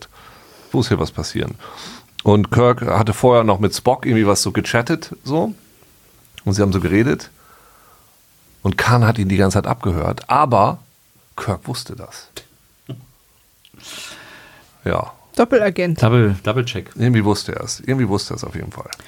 Ich fand, ich, also für mich ist am meisten hängen geblieben, wie sie im Labor, ihnen im Labor Genesis zeigen, weil dann sagen sie, hier komm mit und dann gehen sie da so rein irgendwie und dann sind sie in so einer Welt, also wir, wir sind dann in einem Airbrush-Motiv, beziehungsweise wir sind in einem Bob Ross-Gemälde ähm, mit Wasserfällen und Bäumen und man wartet eigentlich nur, dass ein Einhorn um die Ecke kommt. So ein bisschen. So ein bisschen 20.000 Meilen unter dem Meer. Findest du? Ja, weil das irgendwie so, die Pflanzen sind alle auch so ein bisschen größer und so ein bisschen leuchtender und so. Das ist ja dann später auch auf dem Planeten. Und das ist ja auch immer, immer wenn es diese Filme gibt, wo Leute in die Erde reinfahren und da dann irgendwie so eine ex neue Welt finden, sind ja da auch die Pflanzen immer größer Ja. und doller und so. Das wird ja dann auch immer irgendwie erklärt. Ähm, und da, so habe ich das da jetzt auch empfunden. Verstehe. Aber ich wollte dich damit nicht verärgern. Hast du gar nicht. Ich finde aber übrigens immer, wenn wir zu Khan schalten, auf, ähm, ich habe jetzt den Namen vergessen, ähm, von dem Schiff, Äh, Reliant. die Reliant, dass immer noch sein Team, weil er wie die Lost Boys total schmutzig in Ja. ihren alten Klamotten, und ich denke, das erste, was ich doch nach 15 Jahren auf so einem scheiß Staubplanet machen würde, ist duschen, essen, mir was Geiles anziehen und irgendwie ankommen auf dem Schiff. Na, ich glaube, dass die, die Kleidung ist eher eine Choice, ne? Also das Ja. ist schon ihr Style so ein bisschen. Aber die sind alle immer noch so genauso schmutzig und ungewaschen. Übrigens die rechte Hand, Hand rechte Hahn, der rechte Hahn von Kahn, äh, die rechte Hand von Kahn sieht ein bisschen aus wie so ein junger blonder Cillian Murphy, finde ich. Ich weiß leider nicht, wer das ist. Ja. Das ist der, den er dann auch nachher, wegen dem er sich dann rächen will. Wo ich dann denke so, okay, Khan brauchte noch ein Nee, Rachemotiv. das, das weiß ich, wer es ist. Ich weiß nicht, wer Cillian Murphy ist. Achso, der von Peaky Blinders, dieser Typ. Und hier, was hat der Superman hat der gespielt? Der war Scarecrow in Batman und Ah. äh, Red Eye ist ja die Hauptrolle. Der heißt, wie heißt der? Cillian Murphy. Cillian Murphy. Wobei man Cillian. sich nicht ganz sicher ist, ob man ihn Killian ausspricht. Er ist sich nicht ganz sicher? Mann ist so. sich nicht ganz sicher. Das Internet sagt manchmal Cillian und manchmal Killian. Ah, verstehe. Ah, der Typ, ja. Ich bin großer Piggy Blinders Fan, deswegen. Ist das mit, mit Miss Piggy? Ja, Peaky Blinders. Piggy, Piggy Blinders. Gut, Ja. auf jeden Fall äh, Kirk und so weiter wieder hoch auf Enterprise jetzt. Äh, und äh, jetzt fliegen sie in den Mutara. Mutara? Mut, Mutara Nebula. Und die Musik ist so wahnsinnig geil, muss man mal dazu Ja. sagen. Und jetzt beginnt dieser letzte Kampf. Kommt hier eigentlich auch das Zitat? Also eins meiner Lieblingszitate habe ich mir aufgeschrieben. Ich bin mir nur Kahn? nicht auf die. ja, okay, das zweite Lieblingszitat. Äh, ich lache nur über ihren überlegenen Intellekt. Das finde ich ein sehr gutes, sagt Kirk. Sehr gutes. Ich lache nur über ihren überlegenen Intellekt. Das, ist ein meiner, das möchte ich noch auch viel mehr Menschen Ich sagen. muss jetzt gestehen, ich habe ihn gestern zum ersten Mal auf Englisch geguckt. Ah, ich ja. habe den immer im Deutsch geguckt, aber ich dachte, okay, wenn ich das nochmal gucke, mach's mal einmal im Original. Er steht irgendwie auf der Brücke und, ähm, und Khan macht wieder irgendwas, wo er so einen raushängen lässt, ich bin schlauer als ihr. Mhm. Und dann sagt er, ich lache nur über ihren Es überlegenen nervt Intellekt. ja auch, dass Khan das die ganze Zeit sagen muss, dass er einen überlegenen Intellekt hat. Er es sagt es wirkt dann auch so ab Zeit. dem fünften Mal so ein bisschen, wirklich? Ja, ja wie ich. Es, wir haben es jetzt verstanden, aber Ja. Mhm. wenn du es echt immer sagen musst, ne, da ist doch irgendwas auch Das ist, wenn jemand dir immer sagt, du, also meiner Beziehung, wir sind richtig glücklich, Ja. echt wirklich richtig glücklich. Genau. Also so total happy, also richtig so, Gen- weißt du so, dann Ja. kommt man nach Hause, ist glücklich, ich bin glücklich, sie ist glücklich. Genau so. Was da übrigens auch genial ist, sie sind ja dann auf der Brücke und bereiten sich auf den Kampf vor. Es wird auch, es wird, also da ist man auch wirklich im aktuellen Sportstudio, weil immer so hin und her geschaltet wird zwischen dem Außenreporter Kahn und dem, und dem Studio auf der Enterprise sozusagen. Ähm, und was ich da geil finde, ist, dass Chekhov aus der Krankenstation äh, auf die Brücke kommt und sagt, ja, ich bin wieder da. Äh, Und, und, und Kirk Aber sagt, noch so total schwankt. Genau, und Kirk sagt, super, super, dass du wieder da bist, komm, geh an deinen Posten. Ja. Ah, okay, alles klar. Geh mal ans Waffensystem. genau. Und er schwankt dann da und stolpert noch. Und ich denke so, wirklich? Vielleicht hätte man ihm noch mal zwei Stunden Nickerchen Ja. gelassen. Nicht, dass da noch ein Wurm drin ist. Gerade am Waffensystem, finde ich, sollte keiner sein, der Zitterhände hat. Das finde ich auch, äh, das fand ich auch geniale Kampfvorbereitung. Ja. Na, und sie, die Enterprise ist eben ein bisschen angeschlagen, deshalb fliegen sie jetzt in diesen Nebel und Genau. der Nebel hat eben, man kann nichts sehen. Ja. Also die, die Schilde, die Dinger fallen aus und äh, man hat auch keine Schilde. Mhm. So, Also alle sind sozusagen sehr roh und verletzlich äh, in diesem Nebel. genau. Und dann hat man so eine, und dann hat man so eine kurze, so eine kurze Szene, die so ist wie diese in so Komödien, wenn, wenn man in so einen langen Flur guckt, wo Mhm. Ja. so acht Türen links und rechts sind und die Leute in eine Tür rausgehen und zur anderen rauskommen und sich so jagen. So eine Situation hat man dann, wenn die beiden Raumschiffe so übereinander wegfliegen. Ja. Und sich immer gerade so verpassen. So eine Ja. witzige Collage. Das ist ihr, ähm, also das habe ich gelesen und fand es ganz interessant. Da geht es eben wieder um diese U-Boot-Dinger, ne? Also dass das wie so ein U-Boot-Film ist, weil die ja irgendwie so, Ja. so umeinander Ja. rumfliegen Ja, ja, und all so genau. ein Kram sind. Das ist ja wie so ein U-Boot-Ding. Und nur wir als Zuschauer sehen, wie nah sie sich gerade waren. Und äh, Khan ruft als erstes, als er die Enterprise sieht, da vorne, weil er sieht sie, ah, da vorne ist sie. There she is! Und da sieht man auch wieder, dass er Moby Dick gelesen hat, wo es ja wahrscheinlich heißt, There she blows! Ja. Ja. Ich weiß aber nicht, ob das stimmt. Ich weiß weder, ob das ein Zitat ist. Ich weiß nur immer, wenn man Wahl sieht, muss man sagen, There she blows! Und das äh, sieht er jedenfalls mit der Enterprise so. Und dann fliegen die da eine ganze Weile durch diesen Nebel zu dieser wahnsinnig geilen Musik ja. und ballern sich gegenseitig ab. Beide ungeschützt. Mhm. Aber quasi für alle gelten die gleichen Vor- und Nachteile. Ja. Und ähm, das in, äh, interessant finde ich an dieser Stelle und da auch wieder so eine seltsame Charakterisierung, weil der, der Kumpel von Khan, dieser andere Typ, sagt ihnen, ey, was, was soll das? Wir haben Genesis, wir haben Raumschiff, wir müssen das doch jetzt nicht machen. Ja. Wir könnten jetzt unsere Zivilisation gemütlich Ja, irgendwo wir können aufbauen. alles machen, was wir wollen. Und Khan setzt alles aufs Spiel durch diesen unfassbaren Hass, der auf einmal, wo man sagen muss, überlegener Intellekt, also überlegener Hass wohl vielleicht, aber Intellekt jetzt scheinbar nicht, setzt alles aufs Spiel und verliert letztendlich auch Ja. alles. Ne? Der Typ, der dann stirbt, heißt Joachim. Und das fand ich auch, Joachim, nein! Der, der wird tatsächlich in der Serie ähm, auch aufgetaut. Also in der Serie Ja. siehst du dann, ah, jo Joachim heißt er da, glaube ich, und hier ist er jetzt Joachim. Geil.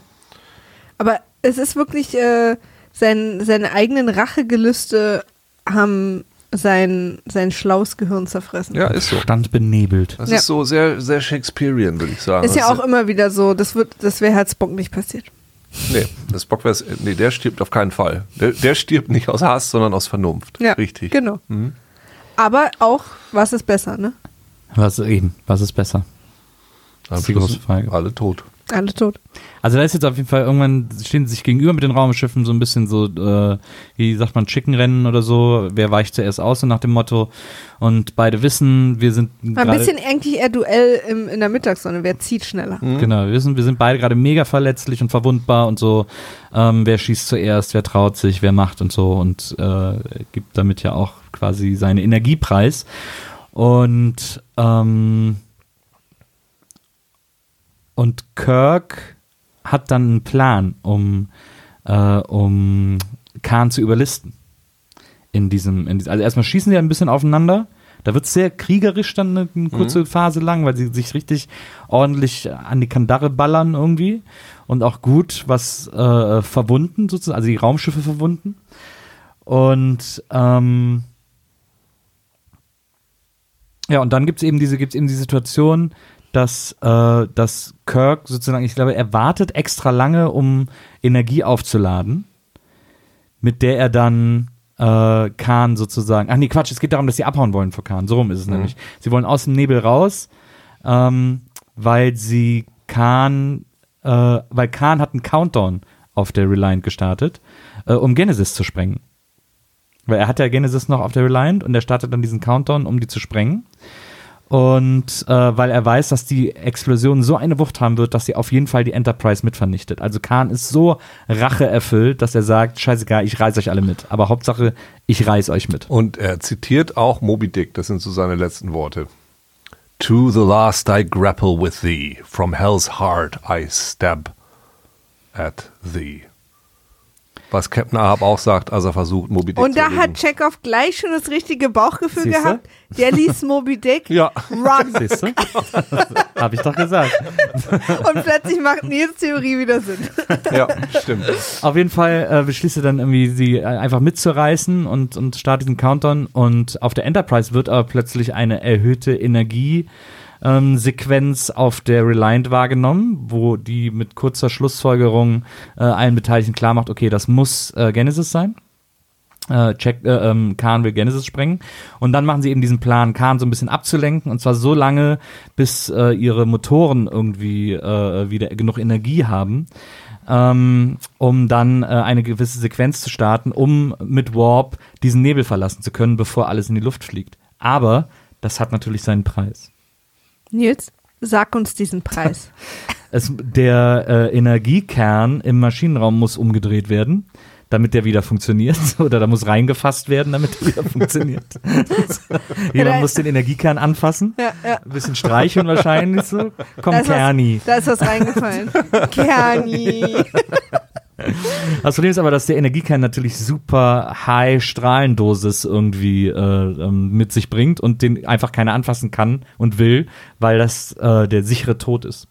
Und dann kommt äh, aber einer, der sagt, ich mach's, und das ist der Mensch, äh, nicht der Mensch, das ist die, das Wesen, bei dem Logik vor Emotion geht, nämlich der Halbmensch und Halbvulkanier. Und zwar Spock. entscheidet er es aus Logik, weil äh, er dadurch, dass er eben kein Mensch ist, das länger da drin aushält. Na. Und er geht dann in diese Kabine, wo dieser Energiekern ist, wo die auch praktischerweise eine große Plexiglasscheibe hat, damit wir ihm alle die ganze Zeit zugucken können. Und dann hebt er den schweren Deckel vom Energiekern und fasst da rein, streichelt Kern ihn Alle bisschen. schreien natürlich raus, draußen ist total aufgelöst. Ja. Komm da raus, wie kannst du nur? Ja. Und dann äh, macht er den Deckel wieder drauf und dann ist klar, äh, Kerni ist wieder fit. Zumindest für einen Warp.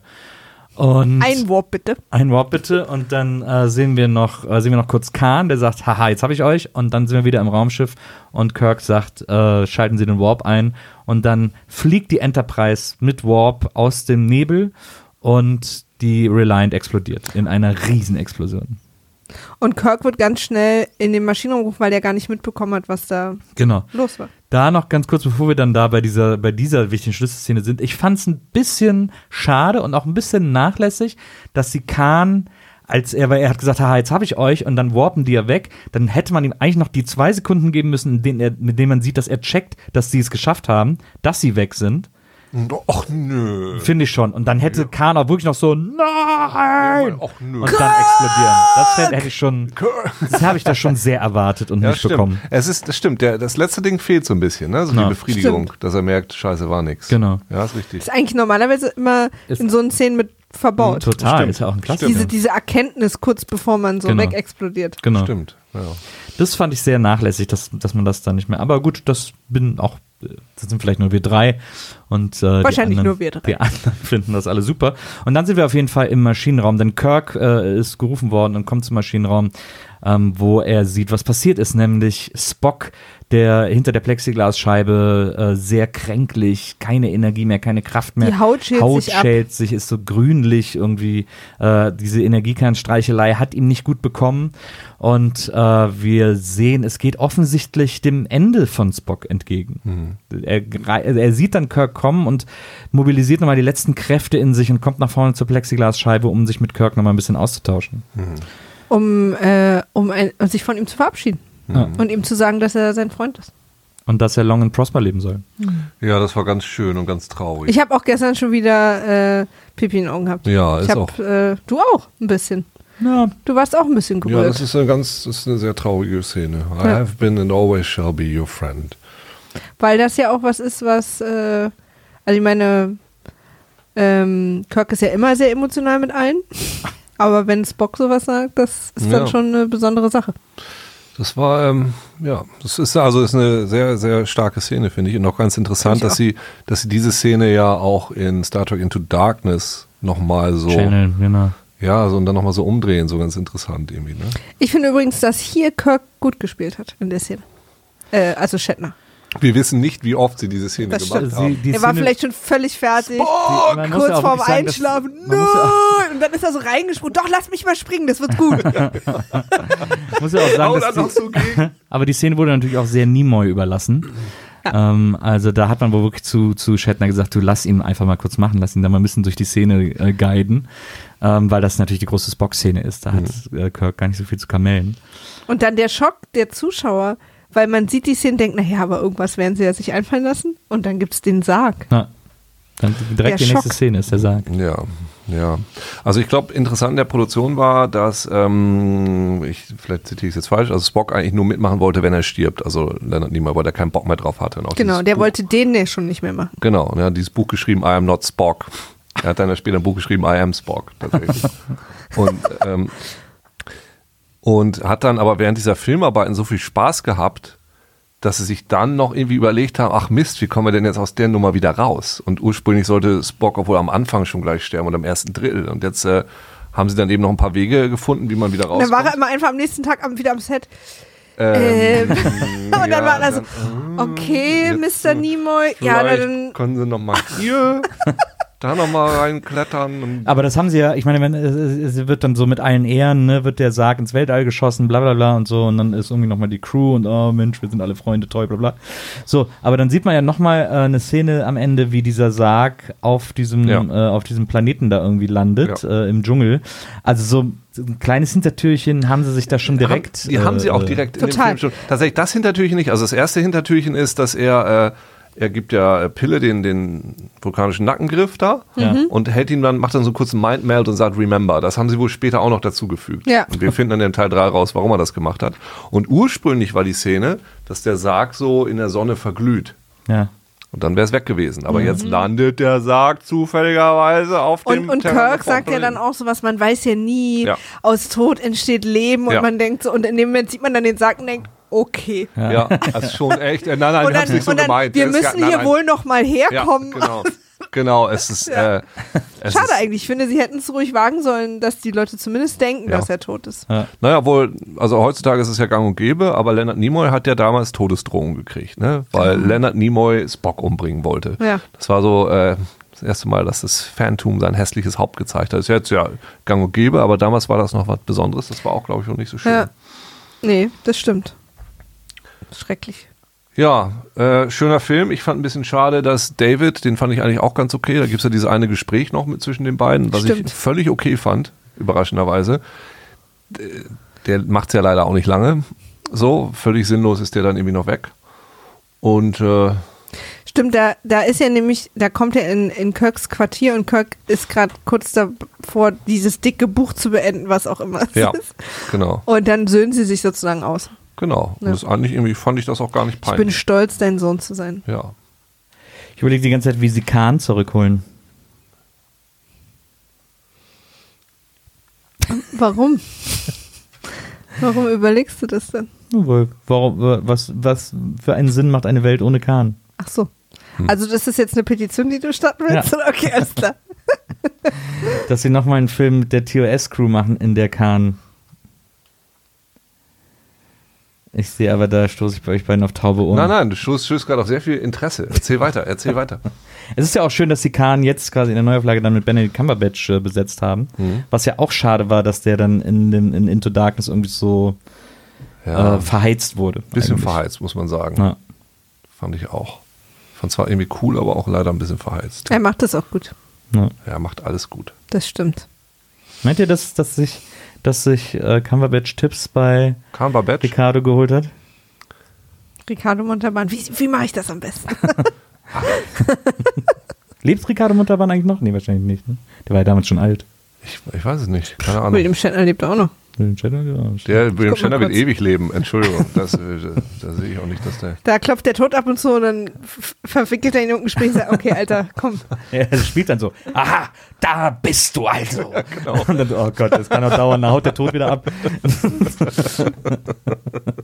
der Grim Reaper Hoshi. 2009. Ist er gestorben? Ja. Ah, ja. okay. Mexikanischer Filmschauspieler. Ja, ist ja, war ja Ich finde quasi. übrigens, Ricardo Montalban hätte der Charakter auch heißen Ja, das ist sehr gut so heißen. Ja. Das stimmt. Der ist ja auch wirklich, der ist, der hat mich ja auch extrem durch meine Kindheit begleitet, weil der auch im A-Team regelmäßig der Bösewicht war, weil der bei Mhm. Knight Rider der Bösewicht war. Einfach in all diesen, in all Mhm. diesen Serien äh, war der immer zu sehen. Man sollte vielleicht auch nochmal sagen, dass Star Trek 2 ein Film quasi ohne Gene Roddenberry war, Mhm. ähm, weil sie ihm äh, die Hauptproduktion weggenommen haben, weil sie gesagt haben, wegen dir hat der, der erste Film so krass viel mehr gekostet und hat so viel länger gedauert als geplant. Deswegen teil dir mal bitte die Produktion mit jemand anderes. Und er hat gesagt, nee, das meine ich. Entweder Mhm. ich oder keiner. Also, und äh, dann war er nur noch Berater. Du berätst uns jetzt Film. mal, Gene, okay? Ja. Oh, na gerne. Können die das anders machen? Hm, danke für den Rat. Pass Nee. auf, du berätst jetzt mal hier den Tisch. Wir kommen gleich wieder. Und dann saß Gene Roddenberry einfach für die Dauer der Produktion in so einem Office. Und dann müsste man. Gene Roddenberry sah für mich immer ein bisschen aus wie Peter Falk. Columbo. Und mit diesen Worten. Ich gucke jetzt gleich tatsächlich Star Trek Into Darkness. Ich habe heute Morgen schon zum Frühstück angefangen. Jetzt bin ich Cool. wieder angefixt. Aber du musst doch jetzt äh, auf der Suche nach Mr. Spock gucken. Nee, ich möchte jetzt aber direkt gucken, wie das äh, dann in Into Darkness Wie der war. andere Kahn Ich glaube, also aus meiner Erinnerung, ich glaube auch nicht, dass ich alle gesehen habe, aber ich habe viele gesehen und ich glaube aus meiner Erinnerung, wir sind jetzt gerade bei Teil 2, mein Lieblingsteil war, ich glaube, Generations, der, wo die Kapitäne aufeinandertreffen. Mhm. Den fand ich, glaube ich, extrem spannend. Ich freue mich sowieso auf Jean-Luc. Ich bin ja nicht so ein riesen Kirk-Fan. Ich freue mich auf die Jean-Luc-Filme. Mhm. Hm. Generations hatte ganz viele coole Momente, aber hat eben auch leider so wahnsinnig viel Quatsch. Was ein bisschen schade ist. Also gerade bei den Kirk-Sachen. Äh, der, der, der Dings mit den Borg, der war richtig geil, weil sie da die Borgs redesigned hatten. Ja. Und 4 ist toll mit der Zeitreise. Ja. Stimmt, der war auch noch gut. Der macht, Uda macht irgendwie drin. Spaß. Naja, Hauptsache die Tribbles kommen.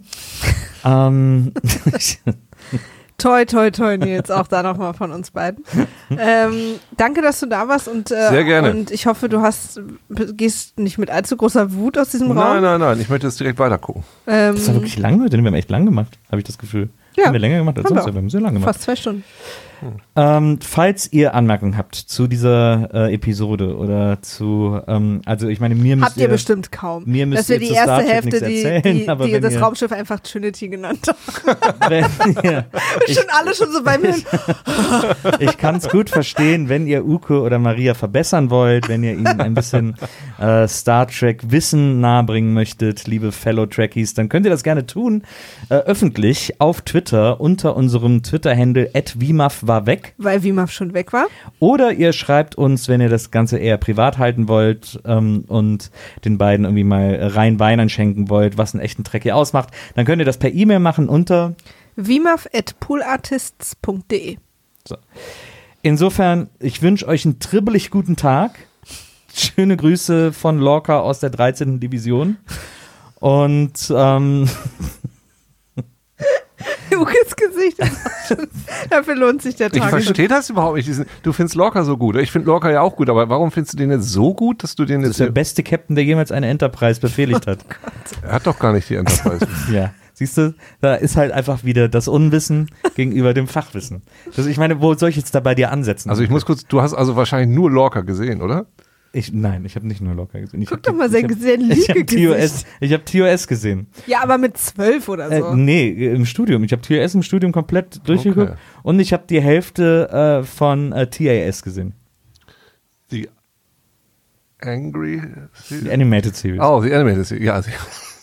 The Angry Uke. Das ist sehr wichtig für den Kanon, aber das nehmt ihr beide hier nicht besonders ernst. Aber wir Trekkies nehmen äh, TAS eben Würdest auch du denn sagen, ernst. dass Pike der bessere Kirk ist? Auf überhaupt gar keinen Fall. Mhm. Es gibt einfach keinen guten Kirk. Eigentlich ist der animierte Kirk der beste. ich mochte Pike auch leider nicht so. Also ich mag den Schauspieler What? Chris Pine nicht.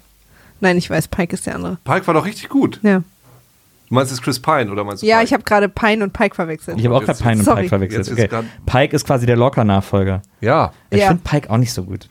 nicht? Ich fand einfach Lorca so gut, dass ich, dass ich, dass ich da jetzt so ein bisschen, ich Okay, ja. ich vermisse den total. Ich habe da viel besser für mich alles, weil ich finde die einfach alle toll. Ich finde ihn schon auch gut, Ich hab- aber ich finde trotzdem Lorca fand ich einfach super. Ich, Lorca- mag auch dieses, dieses Dunkle, was der hatte und so. Das Also bei ich Discovery ist ja eigentlich am besten Lorca und die, Tribbles. äh, die, ja, die Freundin von Michael. Ach so. Ja, die ist toll. Tilly, nicht Hm, Tribbles. Tilly. Genau. Tribbles. Jetzt ist alles Tribbles. okay, also äh, eure Tribbles-Bande verabschiedet sich jetzt von euch. Na. Danke, Uke, dass du da warst. Gerne, Vielleicht kommst du mal wieder mit deinem Bruder. gerne. Cool. Und ähm, wir hören uns. Aber nicht zu Star Trek 5. Also, wir sehen dich wieder bei Star Trek 5. Nein! Liebe Leute, das war's für heute. Live long and prosper. So verabschieden wir Trekkies uns. Bis zum nächsten Mal. Es macht einen so auf, wütend. auf der Trinity. macht einen so. Tschüss. Tschüss.